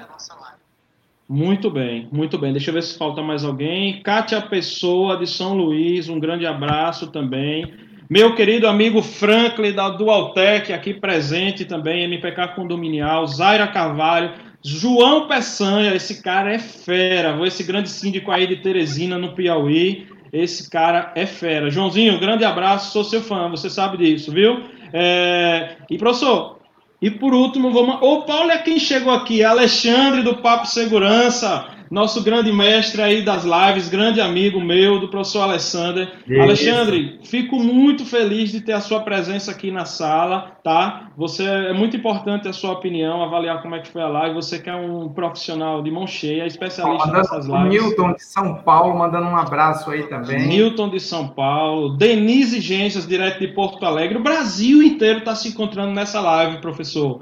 Professor, vamos retomar aí agora. Eu vou fazer um gatilho conectado com o que o senhor estava falando agora há pouco, tá? É, dentro, vou dar só um, uma pincelada, vamos dar só uma pincelada, não vamos aprofundar, porque esse conhecimento é, normalmente é passado lá na palestra, tá? Mas vamos citar um caso prático. Eu vou relembrar o senhor, tá? Vou falar de, um, de algo que o senhor falou. Isso, ó, não foi nada combinado. É a história do. É que nem o Faustão fala, quem sabe faz ao vivo. Vamos embora, né, professor? Bora lá. lá na tua palestra, o senhor cita um exemplo que eu acho muito legal. Professor, eu posso pedir ao senhor ou se eu contar só esse exemplo, para o pessoal entender na prática de como se fazer bem a mediação de conflito, o senhor citou aquele exemplo do arranhão no carro, aquele caso que o pessoal chorou, inclusive. Posso pedir para o senhor contar aqui na live rapidinho? Pode sim, vou contar porque. Para é... servir de exemplo, não, não cabe muito é... bem, professor, aqui? Existe, existe. Você tá. Eu não, foi o caso que aconteceu comigo, não foi, Daniel? Que o cara abarrou o meu carro ou foi o do outro do condomínio? Eu acho que foi, mas vou contar o do, do, do cara que ele abarroou o meu carro. Eu tinha comprado um carro e o carro só tinha três dias só. Eu fui para um restaurante aqui em Teresina e quando eu estava tirando o carro, um senhor abarroou na minha traseira. Oh, rapidinho, e... o senhor conta esse e depois tem aquele, era aquele outro do, do filho do rapaz. Do filho do rapaz, não posso contar o final da história. O ah, vai contar. Eu acho que é o, o, caso o especial. que o filho o especial. especial né? Isso, ah, isso, então, era tá isso que eu falei. Mas pode então, tá E aí o que aconteceu foi que esse senhor, quando eu estava tirando meu carro ali, ele abarroou na minha traseira. E quando ele abarroou, no primeiro momento, o meu impacto foi para ir à frente. E eu, sentimento de ser humano, normal, natural, eu disse, rapaz, quem é esse ignorante, esse cidadão do bem que não conseguiu ver que eu estava dando uma ré e aí, imediatamente veio aquela mensagem, aquela mensagem que a gente caminha com ela como quem diz assim: tu és mediador, tu és mediador, tu és mediador. Sim. E quando eu desço do carro, o senhor já desceu do carro e disse: Você não viu o que eu estava passando? Você deu a ré. E eu olhei para ele e usei a primeira técnica de mediação. Não que a gente viva fazendo técnicas, mas isso você vai realizando quando menos espera, isso faz parte da sua própria vida. Quando eu olhei para ele, que ele estava muito zangado, eu disse, Senhor, eu quero saber se o senhor está bem. Ele disse, não, o senhor deu a ré. Eu digo, não, se eu tiver errado, eu tenho o maior prazer em poder pagar o seu automóvel. Eu quero só saber se o senhor está bem ou não. Como a minha reação foi de se preocupar com ele, então ele disse, não, é, eu estava vindo aqui, eu estava olhando para ali, eu não olhei, eu digo, não, tudo bem, não se preocupe. Resumo da ópera, a filha dele desceu, e disse: Papai, foi o senhor que bateu, o senhor estava olhando para o outro lado, não viu o carro ali. Aí ele disse: Senhor, eu quero saber, aí não se preocupe, eu vou pagar todo o seu prejuízo. Sacou o cartão dele, e quando ele sacou o cartão dele, ele disse assim: É, aqui é meu cartão. Eu disse: Não, não, senhor, deixa eu lhe dizer. De onde eu venho, as pessoas com o seu cabelo branco e a sua caminhada me levam a obrigação de poder respeitar. Eu é que vou dar o meu cartão e o senhor vai me ligar quando o senhor puder, não tenha pressa. A batida aqui foi muito pequena e eu estou preocupado mesmo é com o senhor. Então ele saiu, a filha dele também, Eu olhei para meu carro sem placa, a gente fica triste. Mas eu disse, sabe uma coisa? Não foi tão ruim, não. Deixa isso para lá. Isso foi um sábado. Na segunda-feira eu estava chegando na faculdade, e mal eu cheguei na faculdade, já tinha um senhor lá me esperando, dizendo que era funcionário da empresa daquele senhor. Deixou um carro comigo, Daniel. O meu carro era um Sandeiro. Eu adorava esse carro. Eu usei esse carro por três anos. O que, que eu adorava? Porque eu tenho uma cachorrinha, Lore, que adorava esse carro. Então, como ela gostava do carro, eu gostava também muito do carro. E aí esse senhor deixou um carro, que era um carro da Mitsubishi, eu não sei bem o nome, mas era carro assim de gente rico, sabe? Carro super confortável, e disse, ó, você vai ficar com esse carro e eu vou mandar ajeitar o seu. Quando eu entrei no carro a primeira vez, Daniel disse assim, ó, não tenha pressa não para me dar meu carro não, viu? Pode passar aí um mês, dois meses. Ele sorriu e, enfim, quando nós é, fomos, o carro saiu, 20 dias depois, e ele pediu que eu fosse até a empresa dele para receber o carro. Quando eu cheguei lá, Daniel, a filha dele, a outra filha mais nova, estava lá. E a filha dele mais nova tinha sido minha aluna. Quando eu entrei na sala, ela veio, sou professor, me desculpa, meu pai bateu no seu carro. Eu digo, não, tá super tranquilo. Eu já estava acostumado, era com outro carro gente rico. Eu já não queria o meu mais, eu já não queria mais o meu. Estava satisfeito. E aí eu disse, não, tá tudo bem. Ela disse, olha, se meu pai não tivesse pago, ele ia se ver comigo. E aí a gente foi ali conversando e ele disse, o senhor é advogado criminalista? Eu disse, sou. Ele disse, eu tenho um caso de um irmão e que eu vou passar para o senhor. Daniel, eu tinha comprado aquele carro no valor de 53 mil reais. A ação que ele me passou foi no valor de 50 mil reais, os honorários de advogados. Então, resultado, eu poderia ter descido do carro e poderia ter esculhambado com aquele senhor, ele poderia ter me esculhambado. Se eu tivesse agredido ele fisicamente, eu era uma pessoa má por ter agredido uma pessoa mais velha que eu. Se eu tivesse apanhado, eu ia ser ridicularizado. Como é que um cidadão mais novo apanha de um senhor de uma certa idade. Quem briga com um senhor daquele, não briga só com uma pessoa, briga com aquela filha dele que desceu, briga com a outra filha que foi minha aluna, briga com o esposo dela, briga com a mãe dela e briga com os três irmãos que ele tinha, que na verdade ele tem. Em resumo, às vezes a gente não entende que a gente pode, inclusive, aumentar o espiral do conflito, mas a gente também pode impedir que o conflito aconteça e ele seja um ponto de virada para um monte de outras coisas. O incidente do automóvel, do carro abatido, abarroado, ele terminou provocando em mim um benefício, talvez, de adquirir um outro carro, continuando com aquele meu, e, claro, conseguir ganhar o respeito de uma família todinha. E não decepcionei aquela primeira pessoa que, na verdade, um dia foi minha aluna e que a gente faz um discurso, faz todo um, um, um, discurso de fraternidade, de respeito, e aquilo que eu dizia, eu terminei vivenciando. Agora, quem está aí pode estar olhando assim: ah, mas é porque você consegue fazer isso e eu não consigo. Gente, imaginem que antes eu era um advogado criminalista. O advogado criminalista, ele via as coisas assim. Quando alguém nos contrata para exatamente defender, você tem na outra pessoa o inimigo mortal você tem toda a, outra parte como seus adversários de morte. Desconstruir o criminalista e fazer nascer o mediador não foi fácil, mas isso é quando você decide mudar. Quando você decide mudar, a caminhada ela é gradativa. Alguns momentos você tem os roupantes, mas você volta. No primeiro momento são técnicas. Depois dessas técnicas elas entram na sua vida e faz parte da sua própria natureza. Nós somos aquilo que nós queremos ser. Quem define as características e quem define o modo de lidar com as pessoas é você.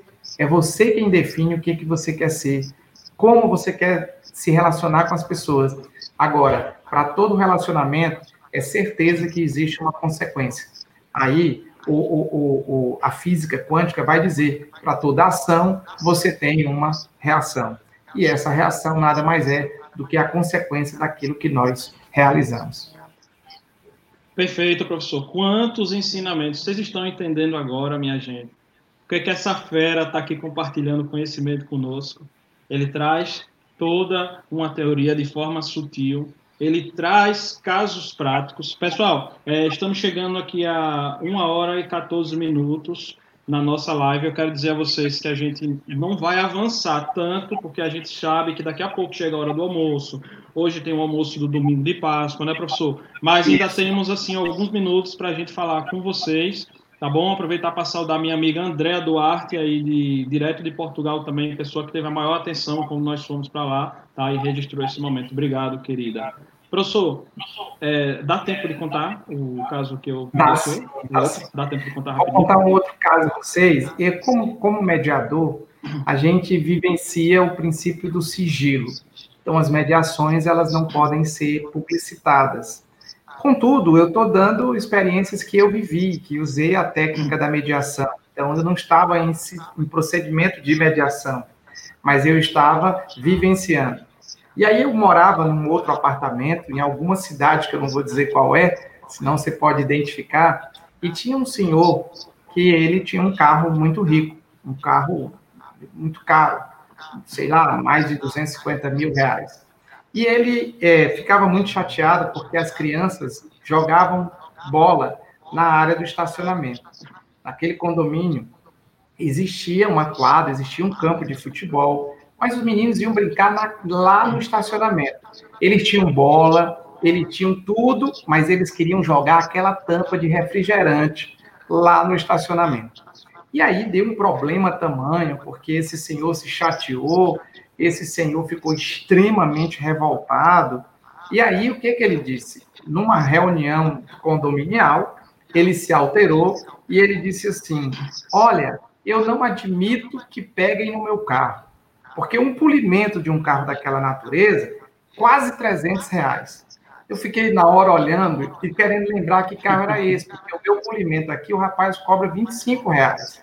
Digo, deve ser um carro muito grande.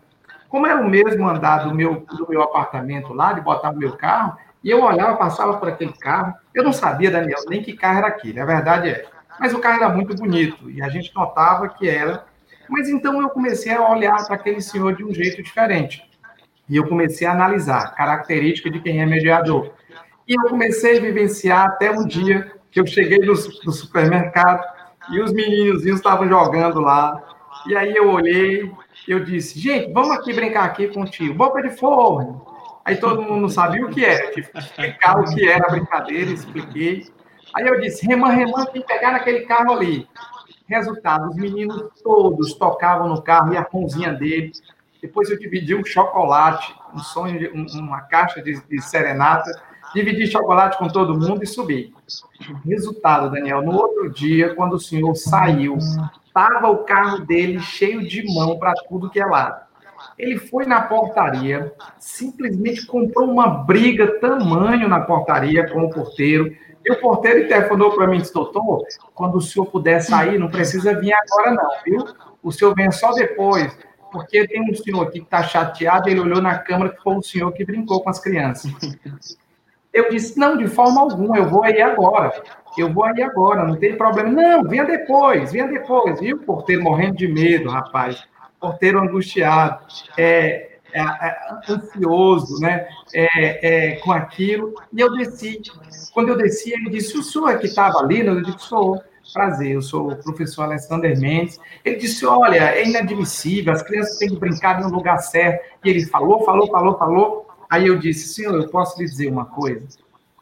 O senhor não está chateado, porque os meninos estão brincando de bola, que não é nem bola, é uma tampa do refrigerante no estacionamento. O senhor não está chateado porque eles tocaram no seu carro. Você está chateado porque o senhor tem uma filha especial e ela não pode brincar com aquelas crianças o senhor está chateado, porque o senhor se revolta pelo fato de ter um ente querido que o senhor ama, mas não pode dividir isso do mesmo jeito que todas as outras crianças fazem. Mas eu quero dizer que ela não brinca, não é porque ela não quer e porque as outras pessoas não querem. Pelo contrário, eu já desci no elevador com ela. E eu quero que o senhor deixe, permita que ela vá ao encontro das crianças. Todas as crianças querem conviver com ela e quando eu disse isso, Daniel, esse homem desabou e começou a chorar. E ele chorou, porque era uma ansiedade dele. Ali, a gente usa uma técnica de mediação que é exatamente, a gente chama de escutativa. Escutar ativamente é ouvir o que a pessoa está dizendo, mas, ao mesmo tempo, também entender o que o corpo fala, o que a gesticulação dela fala, qual é a linguagem que ela usa e a comunicação que ela usa. As palavras repetidas são muitas vezes traumas adquiridos ao longo da caminhada.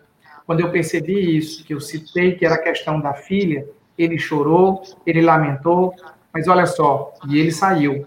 Eu pedi minhas desculpas, coloquei-me à disposição para pagar o polimento do carro, ele não quis, tá? Botei até um envelopezinho com dinheiro lá, 250 reais, dei para o porteiro para entregar para ele, ele não quis, e 12 dias depois, 15 dias, a filha dele, que é especial, estava vendo as crianças brincarem, e ele foi quem levou. Quando ele levou, os outros meninos, aí eu, aí eu, eu sei fazer essa coisa, né? Eu pedi os meninos que abraçassem ela, e jogassem a tampa para ela, e assim, aquele senhor ficou. Ele nunca é, foi lá e agradeceu, e até porque eu nem quero que ele agradeça. Mas eu só queria dizer que ela era igualzinha a todos os outros que estavam ali. Que as crianças, elas constroem no imaginário delas a alegria e a convivência de viverem uns com os outros. Nós adultos é que temos regras, imposições, limites. Claro que como educador, toda criança tem que ter a sua limitação mas que a gente possa permitir que as crianças sejam realmente crianças. Eu fui criança, mas vivendo ali num, num bairro que todo mundo acordava às sete horas da manhã e ia para o meio da rua. Quando chovia, nós banhávamos na rua, banhávamos em biqueira, em goteira de água, de casas, e era uma alegria tamanho. Imagine uma adolescente, criança, que ele vive dentro de um apartamento, um apartamento de um espaço pequeno, um apartamento que as paredes são sempre iguais e que ele não tem alguém para dialogar sobre as ansiedades construídas com eles. Por isso que as crianças, muitas vezes, elas terminam tendo ações e comportamentos que às vezes a gente nem quer. No meu apartamento tinha um garotinho que na hora que ele entrava, ele apertava todos os elevadores, somente todos. A vontade que a gente tinha, eu não sei se vocês foram crianças para isso, é de dar aquele cascudo fósforo que você bota assim, raspa na cabeça da pessoa. A gente tem essa vontade. A gente não pode fazer isso, né? Então, sabe o que eu fiz? Um dia eu peguei esse menino e quando ele entrou, eu apertei todos os botões. Quando eu fiz isso, ele disse, mas por que, que você apertou? Eu digo, não, não está apressado, não. Eu quero parar em todos os andares, que eu quero ver todo mundo. Ele disse, mas eu vou me atrasar para o colégio. Eu digo, então desculpa, é porque eu não sabia que você estava atrasado. Nunca mais ele apertou o botão. Veja que ali foi exatamente o que é empatia. Eu não tive que me colocar no lugar dele. Eu entendi ele do jeito que ele era. Mas às vezes as pessoas têm que entender que as nossas ações têm reflexo em outras pessoas. E as outras pessoas, cada uma nas suas particularidades, agem de forma diferente e reagem de forma diferente aos fatos apresentados. Meu Deus do céu, fica até difícil falar depois de uma, um exemplo desse. Eu, eu já, a sua palestra, o senhor sabe que eu já assisti várias vezes, eu, eu sempre sento na primeira fila, mas a sensação que eu tenho é que cada vez que a gente assiste, a gente escuta de uma maneira diferente, e se a gente assistir dez vezes, o senhor tem um repertório para trazer dez conteúdos de dez maneiras diferentes e que toca o nosso coração essas dez vezes. Inclusive, Olha Daniel, a prova disso. Ah. A gente tinha, é, a gente preparou a, a palestra do, do, Conexão Síndico, né, que seria em São Isso, Paulo. Conexão Síndico Net. E aí a gente preparou uma palestra totalmente diferente. A gente fez uma palestra criando conceitos. Aquele conceito de condomínio que eu lhe dei sim. já era para palestra. Então a gente vai criou, ser, vai ser sim, vai professor. Ser, vai é, ser para palestra. Sim. Foi mudado para setembro, eu acho. Isso, isso, isso. Então assim é, a gente criou conceitos, a gente tem criado outro, outros olhares. Eu, eu, eu, sempre digo assim: se nós pegarmos essa live agora, nesse momento, e aqui várias pessoas já entraram, já saíram, já fizeram parte, mais de 120 comentários ali do lado. Mas veja só, quando nós, é, se nós pedíssemos para que nós produzíssemos um texto sobre essa live, colocássemos em uma garrafa, enterrássemos ela, e se nós fôssemos abrir essas garrafas daqui a uma década, você poderia ter certeza, as pessoas foram as mesmas que assistiram a live, o momento foi o mesmo, as circunstâncias foram o mesmo. Agora, como elas receberam essa mensagem é totalmente diferente. Cada pessoa recebe uma mensagem conforme ela esteja, na sua ansiedade, no seu comportamento, na sua convivência. Se você fizer um fato, um fato, um fenômeno e perguntar, por exemplo, para um historiador, um fenômeno simples, talvez se eu pegar aqui e abrir, olha, aqui, não sei, mas se eu pegar aqui o, o, o guardanapo que está aqui, e se eu fizer esse fato aqui, ó, tirar esse, esse anel que segura o guardanapo, então se eu tirar ele aqui, e aí você pergunta, o que, que o historiador vai entender? O historiador vai entender assim, o professor Alessander tirou esse, esse anel como um ato de liberdade, e o pano representa toda a luta de expressão de sentimentos. Mas se você perguntar a alguém que seja da área de literatura, ele vai dizer: o professor tirou o, o, o anel como sentimento de liberdade do amor, da paixão, da compaixão. Se você perguntar para um físico, ele vai dizer: o professor tirou uma velocidade média de delta S sobre delta T e uma velocidade média de km por hora, porque nós somos, vemos, observamos os fenômenos conforme as nossas qualidades, conforme o nosso estado de espírito e conforme aquilo que nós vivenciamos ao longo de nossa caminhada. Agora, como também ressignificar os fenômenos, quem decide sou eu e quem decide é você. Nós podemos sempre ressignificar quem somos e o que somos e as leituras que fazemos aos fenômenos quando nós decidimos mudar. E essa mudança, ela é sempre necessária, quando a outra pessoa que recebe a sua mudança diz a você que você está bem melhor. Isso é muito mais fantástico e extraordinário.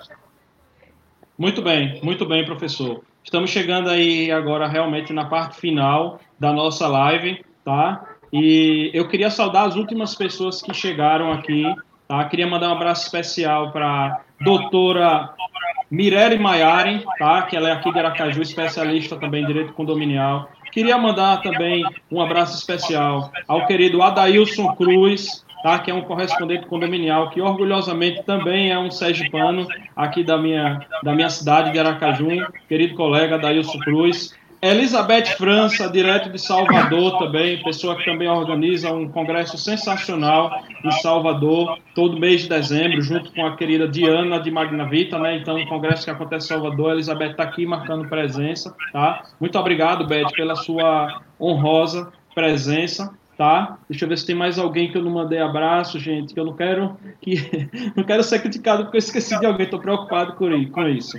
Jaqueline Fernandes também chegou, minha querida Jaqueline do Ensim. É, muito obrigado, deixou seu comentário aqui, tá certo? Então, chegando aqui na parte final, eu quero só falar mais duas coisas. É, professor, vou, vou, falar as duas, o senhor responde a primeira e já emenda com a segunda, tá bom? Estamos chegando aí uma, uma hora e 27 de live, tá? Vocês estão cansados? Deixa eu ver se o pessoal está cansado. Deixa eu ver se o pessoal está cansado. Pessoal, responda aí se vocês estão cansados, tá? É, eu entendo que já está chegando perto da hora do almoço, mas respondam aí, tá, por favor. Tá legal? É, não esquecendo de, por gentileza, posta lá no Instagram é, essa live, posta, marca o, o, o Instagram do professor Alessandro, do Papo Condominial.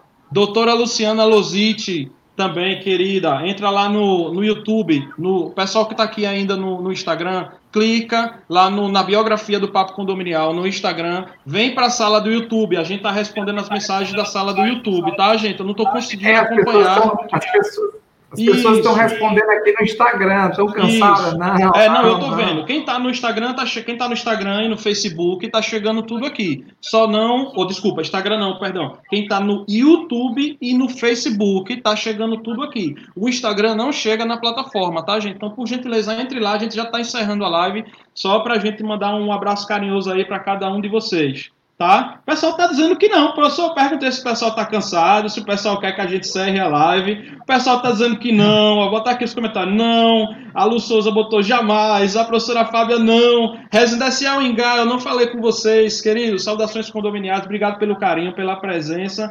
Residencial Ingá, não sei de que cidade é, mas fala a cidade que eu aviso aqui no grupo, aqui no, no grupo, costume do grupo, ó, aqui na live, tá? Jaqueline também está dizendo que pode continuar. Vocês chegaram agora, né? e alguns já estavam aqui. tá bom, gente. É, professor, eu queria que o senhor, é, do tema central que nós separamos, inclusive eu quero deixar claro que o tema central foi exatamente aquilo que o professor Alessandro falou. Foi aquilo que ele falou. Eu falei, professor, como é que a gente pode ajudar? E o tema foi ele mesmo que escolheu. E assim, quem me conhece sabe, quem trabalha comigo sabe, quem me chama para fazer talk show sabe, quem me chama para palestrar sabe, os palestrantes que eu convido para os eventos do Papo Condominial também sabe. Se eu estiver mentindo, vai e coloca aí agora, por gentileza, que eu sei que não vai ter, tá? Você sabe que a gente deixa muito à vontade o nosso especialista. A gente não é aquele tipo de pessoa que fica determinando, ó, oh, tem que ser isso, eu quero que seja desse jeito, eu estou lhe pagando. Não, não é assim. A gente tem que saber a visão da pessoa e o professor escolheu. Professor, desse tema que o senhor escolheu, vamos deixar uma mensagem final, uma, mensagem central dentro desse tema. O que fazer para superar os conflitos do medo de maneira geral? Né? Óbvio que o tema é bem aprofundado, de tudo que foi dito, que, é que senhor, a mensagem que o senhor queria deixar. Essa é, é a primeira coisa. tá? E a segunda, a gente já emenda Vamos fazer o seguinte, não vou emendar não para não atrapalhar o raciocínio, tá? E eu vou falar só, só vou dizer o tema. Depois, por último, para fechar, eu vou falar do livro, tá bom, professor? Okay. Do livro e da ação que a gente planejou aí para o resto do ano, tá legal? Tudo então, bem, tudo bem.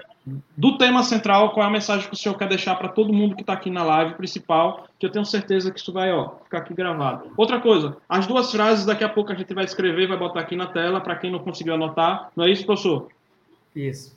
É, eu acredito o seguinte: a gente está fechando a live e a gente não pode deixar fechar a live dizendo o seguinte: quem tem convivido com muito, muitas pessoas em situações de conflito e de repente quando você vê o conflito construído no imaginário das pessoas, a gente começa a entender que as pessoas constroem aquilo que elas acreditam que realmente é.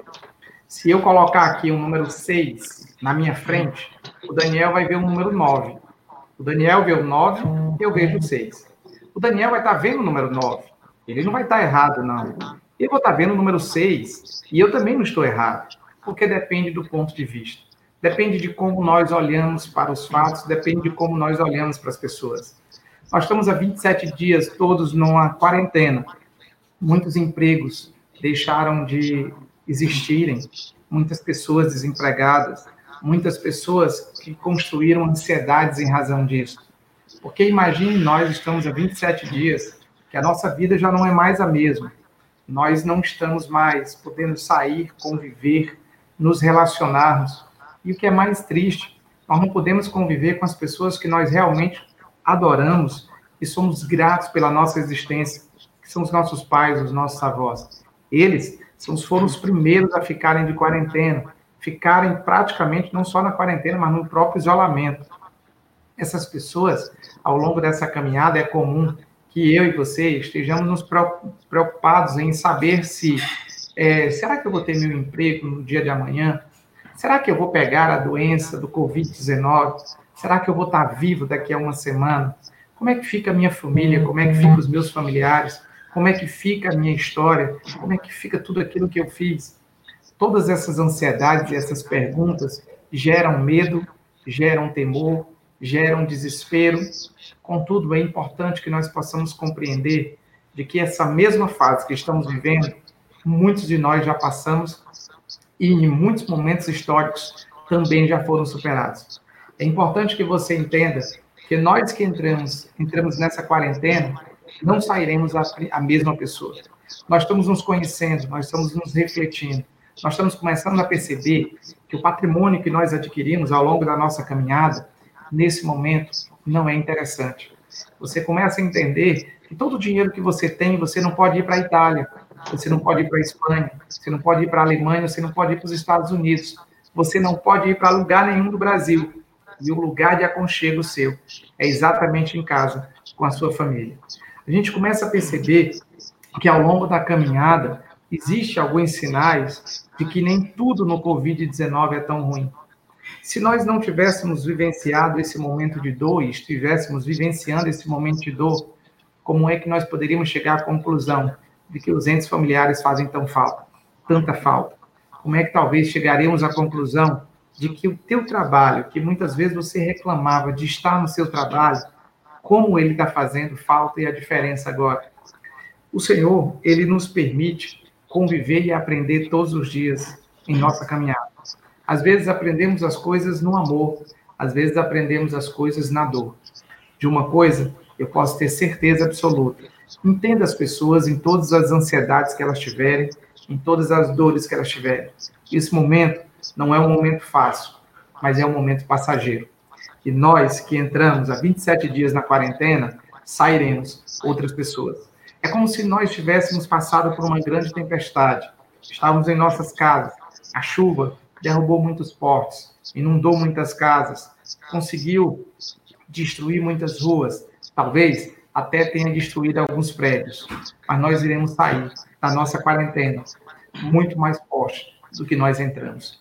Essa é a certeza e um abraço especial para todo aquele que for síndico. Nesse momento, o conflito que vocês passam é maior do que todos possam um dia imaginar. Porque todas essas pessoas, nos seus conflitos individuais, elas estão dentro do teu condomínio. E todos esses conflitos juntos geram um universo de conflitos.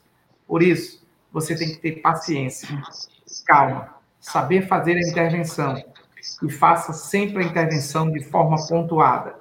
Vá, faça a intervenção e saia. Nunca dê explanação ou opinião mais do que o necessário. Nessa hora, o silêncio e as intervenções cirúrgicas, elas têm um efeito extremamente positivo. E é assim que eu acredito e torço para que todo síndico possa superar os micros conflitos que existem dentro das, das relações condominiais e o macro conflito que nós estamos vivenciando dentro do mundo. Grande abraço a todo mundo, uma felicidade muito grande de estar aqui.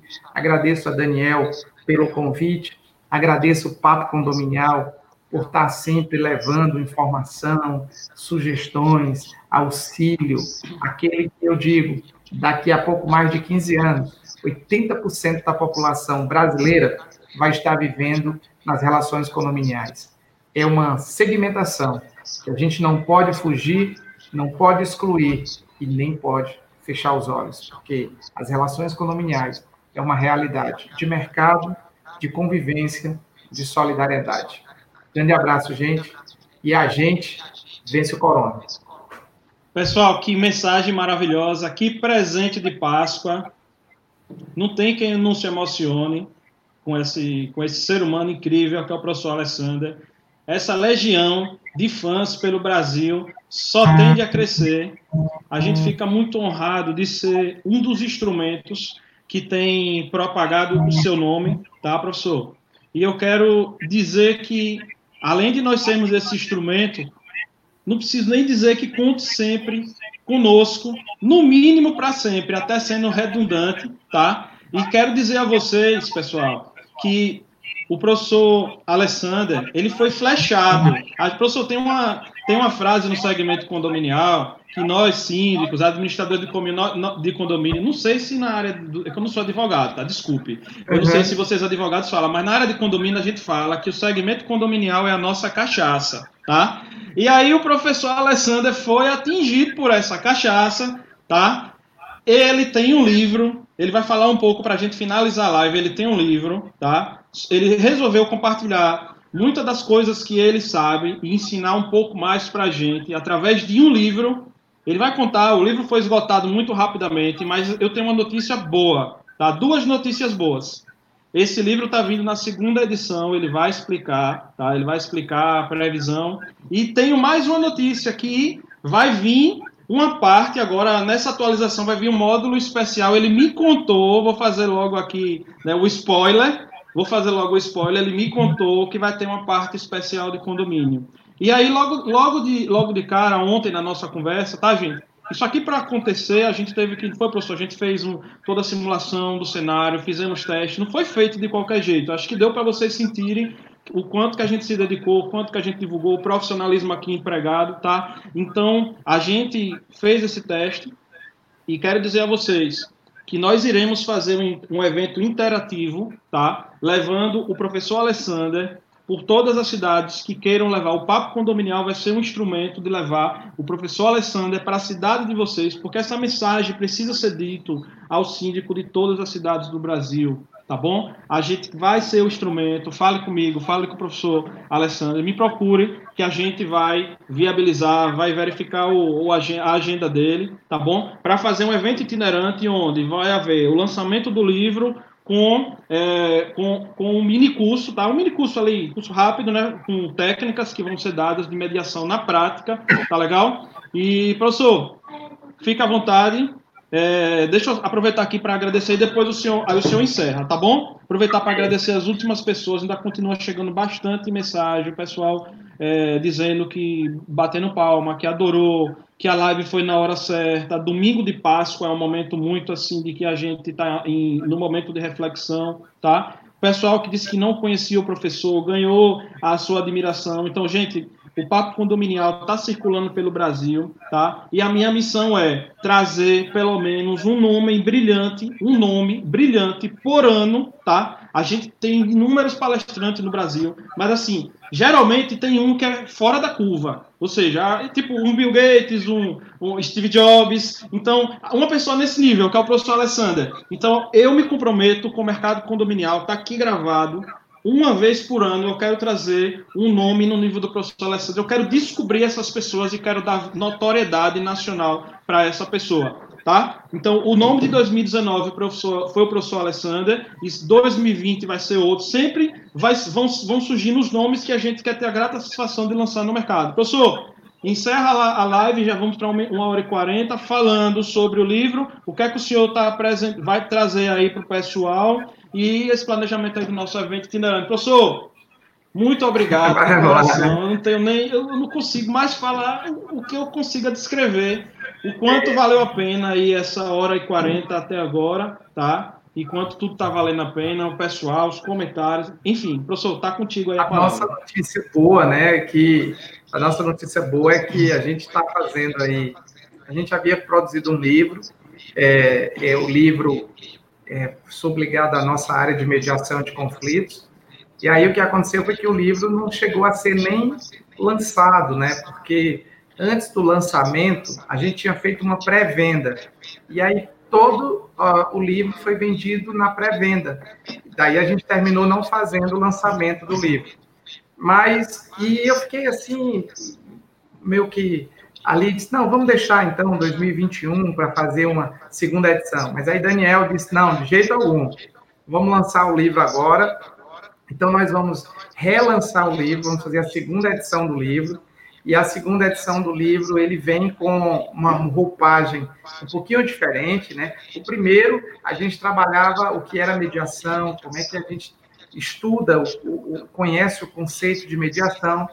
E agora a gente vai dar uma, uma, uma cara um pouco diferente para o livro. A gente vai focar muito na questão das técnicas de mediação. Quais são as técnicas que eu posso produzir para evitar conflitos? Estando em conflitos, como é que eu posso sair de conflitos? E a notícia melhor ainda, a notícia muito boa, é que, na verdade, nós vamos ter agora a um capítulo específico sobre os conflitos nas relações condominiais. A gente vai ter um, um capítulo todo para falar sobre o síndico, como é que o síndico pode lidar com os vários conflitos, como é que ele pode intervir no WhatsApp, como é que ele pode intervir com alguém que desrespeita a questão da piscina, como é que o síndico pode, é, na verdade, ter um conflito entre dois condôminos, quais são os, os passos que ele pode tomar para evitar esses conflitos. O que a gente tem feito ao longo da nossa experiência, a gente vai colocar exatamente nesse livro. E esse livro vai ser lançado aí, vamos botar já um prazo, né, Daniel? Vamos botar Muito o prazo no, no final de maio. Vamos, vamos fazer isso agora a partir de hoje, o compromisso está feito. Perfeito. Final de maio, nós vamos fazer essa obra, assim, é, vamos, vamos readequar a obra e a partir do final de maio, voltando todo mundo às nossas atividades, a gente volta às atividades, todo mundo com uma coisa muito especial, que é recomeçar. Todos nós Pessoal, vamos recomeçar. Olha só, olha que problema bom que ele teve. Ele criou um livro, não conseguiu lançar o livro porque no pré-lançamento esgotou. Avalie por aí como é que vai ser o tamanho desse livro, o tamanho do sucesso desse livro. Eu quero enfatizar que esse livro foi uma das coisas que eu mais perguntei a, ao nosso professor. Falei, professor, esse, mas esse livro, só quem vai poder, só quem vai entender a linguagem dele são os advogados, o pessoal que opera o direito, não é? Falou, não, Daniel, o livro é para o advogado, para o administrador, para o síndico comum, para todo mundo de todas as, as profissões. Basta que queira aprender como se mediar um conflito e agora melhor ainda com essa parte especial, esse capítulo especial aí falando de condomínio. Não é isso mesmo, professor?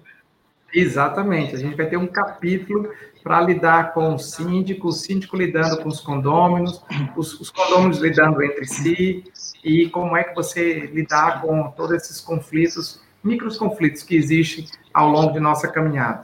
Mas, assim, a maior experiência é, primeiro, entenda você, se entenda, depois entenda o próximo, sempre respeitando. A Vânia Reis está dizendo, na questão do livro, quanto mais case, melhor. Acho sensacional ilustrar situações através de case. Muito bem, Vânia, é o que nós vamos fazer nesse capítulo que trata da questão da, das relações condominiais.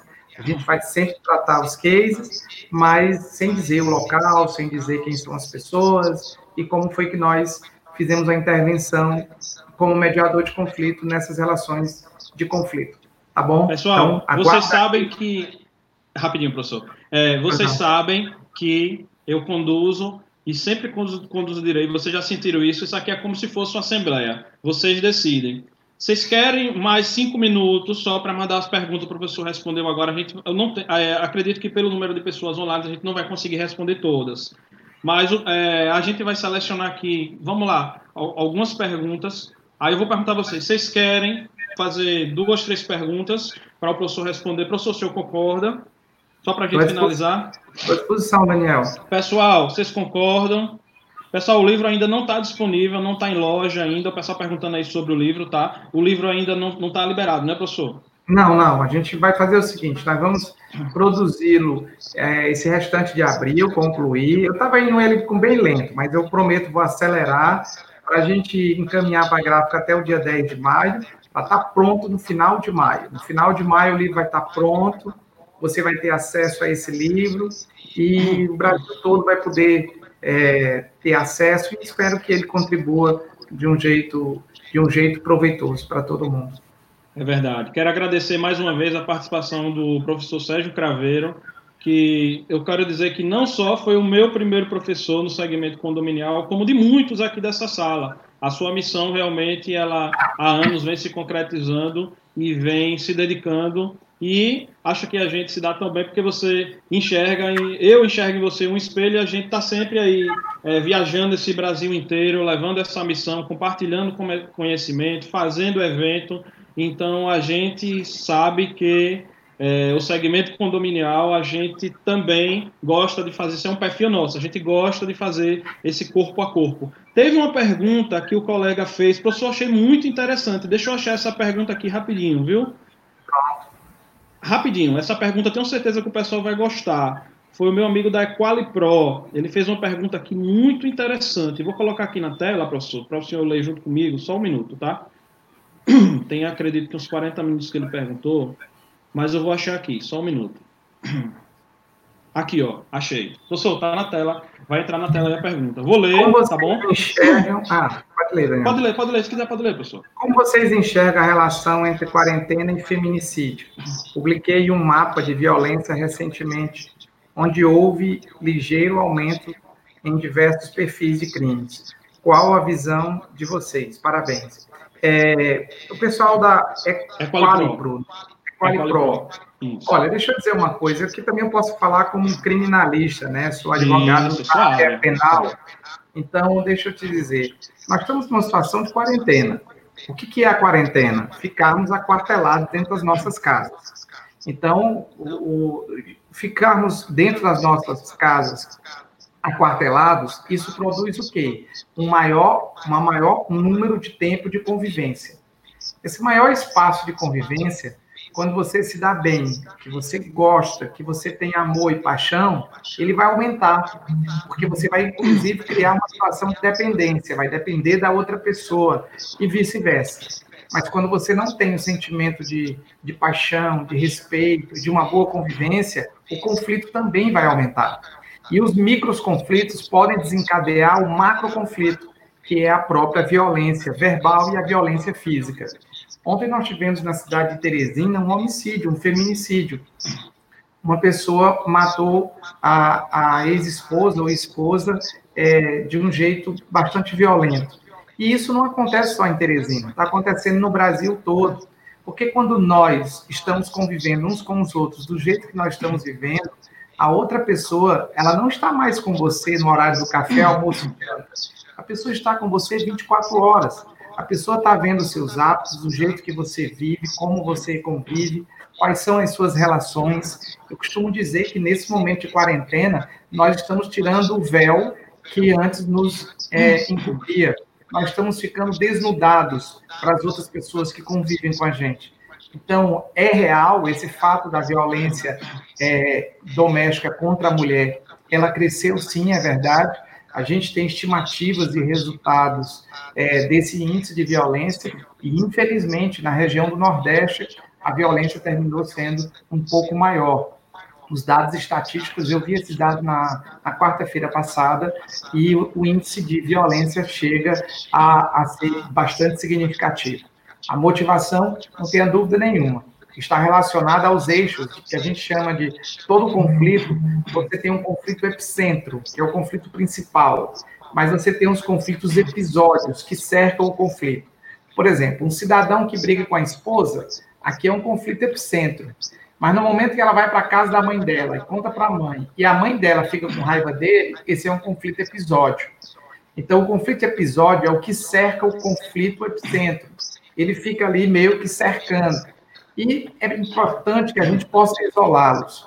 Esses micros conflitos episódios, eles terminam desencadeando um grande conflito epicentro, que pode ser, inclusive, a violência doméstica contra a mulher, que entra numa qualificadora do tipo penal, que é chamado de feminicídio.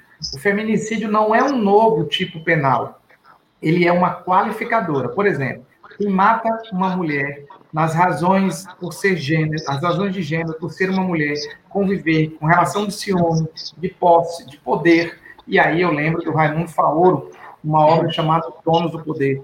Raimundo Faoro vai tratar de que a mente humana masculina ainda é muito uma mente humana enraizada do início do século republicano, de que via as mulheres como uma propriedade. Ele olhava para a fazenda dele e olhava para a mulher dele e achava que as duas coisas eram uma propriedade dele.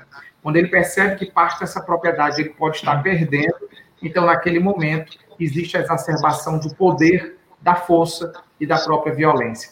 Infelizmente, Raimundo Paulo não está errado. É assim que alguns homens ainda pensam, é, alguns, é assim que alguns homens ainda refletem, e aí termina desencadeando uma consequência fim, o próprio feminicídio. Nós lamentamos, nós acreditamos que isso mostra um processo evolutivo que nós tenhamos ainda que ter e lamentamos as violências praticadas contra as mulheres, em qualquer que seja a condição que, pela lei, é incalculável, inaceitável e pelas relações sociais é abominável. Perfeito, professor. Sua resposta muito completa e bastante acessível. Eu selecionei a última dúvida aqui, mas antes de falar essa dúvida, se você quiser já lendo na tua própria mente, tá? Eu quero dar um recado, tá? Meu recado final no próximo dia 16, tá bom? É, na próxima quinta-feira, às 16 horas e 57 minutos. Professor, que teve de gente que me mandou, Daniel, por que é, é 9 e 57? Gente, é para vocês fixarem bem o horário, tá? Na próxima quinta-feira, assim que acabar essa live, eu já vou programar, já vou agendar essa próxima live, tá? Daniel, já tem está... uma pergunta aí da Jaqueline Fernandes. Isso, isso. É, eu, vou falar, eu vou falar sobre esse assunto e aí o senhor entra na, na resposta dela. Ok. Eu, eu coloquei já para o senhor ir lendo e eu só estou dando esse recado aqui da próxima live, para a gente já conectar o pessoal para a próxima live e o senhor finaliza com a resposta aí da pergunta da nossa querida Jaqueline, que eu também vou falar dela rapidinho. Vamos lá. Bom, próxima quinta, dia 16, às 16 horas e 57 minutos, teremos uma próxima, nossa segunda live. Tá? Cada live a gente vai botar live número 1, número 2 e assim sucessivamente será sobre redução de custos condominiais em tempos de Covid. Tá? Observe que a partir dessa segunda-feira vocês vão começar a perceber que vai estar tá começando a, a, ter problemas e pessoas que antes pagavam em dia vão começar a atrasar, virtude aí dessa questão da, da crise, tá? Então, somente a partir do dia, do dia 10 em diante, que é onde normalmente os, as cobranças mensais do nosso condomínio vence, é que nós estaremos de fato, ou seja, a partir dessa segunda que a gente estará sentindo os impactos efetivamente da Covid. E preocupado com isso, o Papo Condominial preparou uma live muito especial, tá? Eu, quanto, quanto moderador, teremos o, mediador jurídico Alexandre Sobral, Roberto Fagundes, nosso querido Roberto Fagundes do Grupo Tec, vai falar sobre individualização de água e gás. Vamos ter um especialista também de energia solar que vai estar falando do assunto, tá? O Max Mauro. Vamos ter mais um grande especialista em portaria remota que vai estar falando tecnologia e portaria remota, que é o nosso amigo Walter Uvo, lá de São Paulo. E também vamos estar tratando sobre as garantidoras com o querido Guto Germano, tá? Que é um cara que vai trazer o conceito, vem falar da expectativa que os condomínios que atualmente usam o sistema de, de garantidora, que teoricamente eles todos eles estão mais tranquilos, óbvio aqueles que estão com as boas empresas, tá? Então fique atento, hoje à noite vai ser postado lá no Instagram do Papo Condominial. A live vai ser criada daqui a pouquinho, tá bom? Então nós vamos lançar aí no Instagram, todas as redes, todos os grupos do WhatsApp. É, antes de o professor entrar, finalizar agradecendo a todos aqui presentes, professora Maísa, Sérgio, os últimos que comentaram, meu irmão Danilo Lima, nosso designer, que tem a, as artes do Papo Condominial aí, essa arte bacana que foi feita, o nosso design aí, o Danilo Lima, esse profissional aí fantástico que trabalha conosco, tá? É, é isso aí. Saulo, professor, tá contigo, me despeço, deixando as suas palavras para responder é, a, a, pergunta e a dúvida de Jaqueline Fernandes, integrante do Síndico de Sergipe, do Ensim. Ela é síndica profissional, tá bom? Ela é pedagoga e ela também é professora da disciplina História. Tá legal? É uma grande amiga nossa aqui de Aracaju. Então selecionamos a dúvida dela para ser respondida aqui para finalizar a live.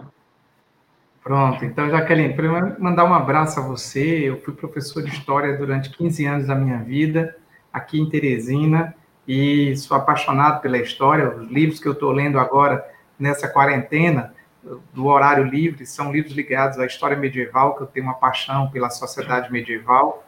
É, a Jaqueline perguntou se o oh, mediador... Desculpa, professor, desculpa, peraí, deixa eu voltar. Saiu lá, né? Acabei Mas a Jaqueline, ela perguntou é, sim, professor, podemos dar credibilidade às pessoas que não conseguem resolver os próprios conflitos ou com pessoas próximas, mas se dispõem à resolução de mediação de conflitos alheios?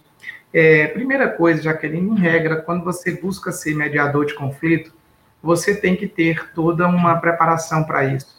Não dá para dizer que é mediador sem que, sem que você vivencie as práticas da própria mediação. É algo que está ali muito próximo. Contudo, nós não podemos esquecer que todo e qualquer mediador também é um ser humano.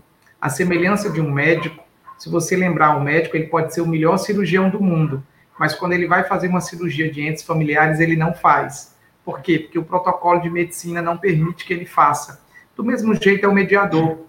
O mediador também, quando nós estamos falando das nossas relações privadas, eu posso me envolver em conflito e é quase improvável não se envolver em conflito, porque nas relações de convivência, eu tenho hoje 700 alunos e é praticamente impossível você não ter uma coisa ou outra. Agora, não é o conflito que você tem que evitar, especificamente dizer que ele não vai existir, mas é como você vai lidar com o conflito, porque ele virá. Isso você pode ter certeza.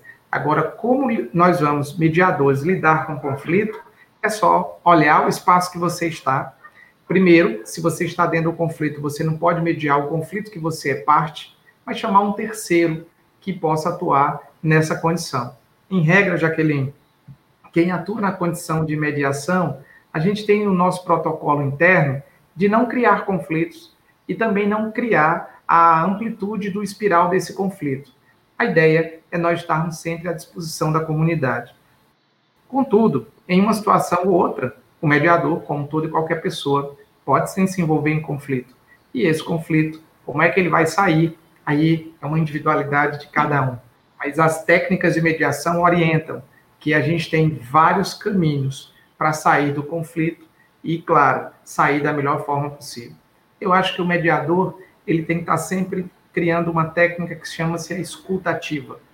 Quem escuta muito termina podendo auxiliar mais do que quem fala muito. A escuta ela é necessária e vou dizer mais, quando a gente consegue ver, é, ouvir a outra pessoa escutando, porque ouvir é uma coisa, escutar é outra coisa. Ouvir era a minha mãe, quando ela estava lavando a, as louças, e ela estavam os filhos dela, nós éramos 12 filhos. E ela ficava, menino, para de fazer isso. E a gente dizia, vou já, mãe. Ela ali estava ouvindo. Ouvir é isso. E escutar era uma coisa totalmente diferente. Escutar significa olhar, significa ver, significa entender. Não só a linguagem da comunicação verbal, mas a linguagem corporal. E essa linguagem, quando você escuta, quando você entende, você pode auxiliar de um jeito muito maior. Eu acho que o mediador hoje, nós temos que escutar mais do que falar, porque as pessoas já falam, já gritam por alguém que possa auxiliá-las. Então, espero que eu tenha respondido a nossa amiga Jaqueline. Grande abraço para você que é de Sergipe, como o Daniel falou. Um grande abraço a todos que participaram da live, Brasília, Bahia, São Luís, a Vinícius lá de São Luís, da VSG, um abraço grande. Estados Aí, Unidos, Portugal também, né, professor? Aqui o pessoal de São Paulo, que também fizeram aí, teve o pessoal Tocantins também aqui na, na, no meu Instagram. Então, um grande abraço a todo mundo, espero que a gente tenha contribuído e aguardamos para que em outros momentos a gente possa dividir com você espaços de uma melhor convivência e dizer que o conflito não é o fim, mas ele é, um, ele é só um ponto de virada em nossas mudanças. Então, entenda o outro do jeito que ele é e não do jeito que nós gostaríamos que ele fosse. Isso Pessoal, vai... eu vou fazer o seguinte: nós vamos preparar é, artes específicas com essas frases-chave, tá, professor? Aquela primeira, a segunda, teve algumas frases que o senhor colocou aqui chave, nós vamos preparar essas, essas frases-chave, vamos preparar peças para que a gente poste no Instagram, para que o pessoal compartilhe em suas redes. A gente vai dar, professor, desde já acredito que o professor autoriza que seja compartilhado, né, professor? Essas, essas frases, tá? Vamos produzir essas peças, dando o, o nome ao autor, para que o pessoal possa compartilhar. Gente, muito obrigado. Chegamos a duas horas e um minuto. Duas horas e um minuto de live, tá? Da hora, agora são 11 horas e 56 minutos. Quero agradecer pelo carinho, minha Nossa Senhora, de verdade. Não deu nem para perceber que passaram duas horas, foram duas horas assim muito rápido, tá? É, a sensação de quero mais, mas vai ficar aí é, uma oportunidade de uma próxima vez estarmos juntos. É, eu quero, em nome de cada um que desprendeu aí dessas suas duas horas, ou dez minutos, ou cinco, qualquer que tenha sido o tempo que você disponibilizou para olhar, e até você que não pôde estar aqui, mas depois vai assistir a gravação, eu também eu quero te agradecer por parar de, nesse momento, estar tá assistindo e ter acompanhado toda essa live, tá bom? Então, ó, saudações condominiais a todos. Muito obrigado. Em nome do Papo Condominial, desejo uma feliz Páscoa. Vamos comer. Vamos almoçar agora todo mundo, né? Que já deu meio-dia, tá bom? Um bom domingo a todos. Até a próxima e nos encontramos aí por todo o Brasil. Até mais, pessoal. Obrigado pelo carinho.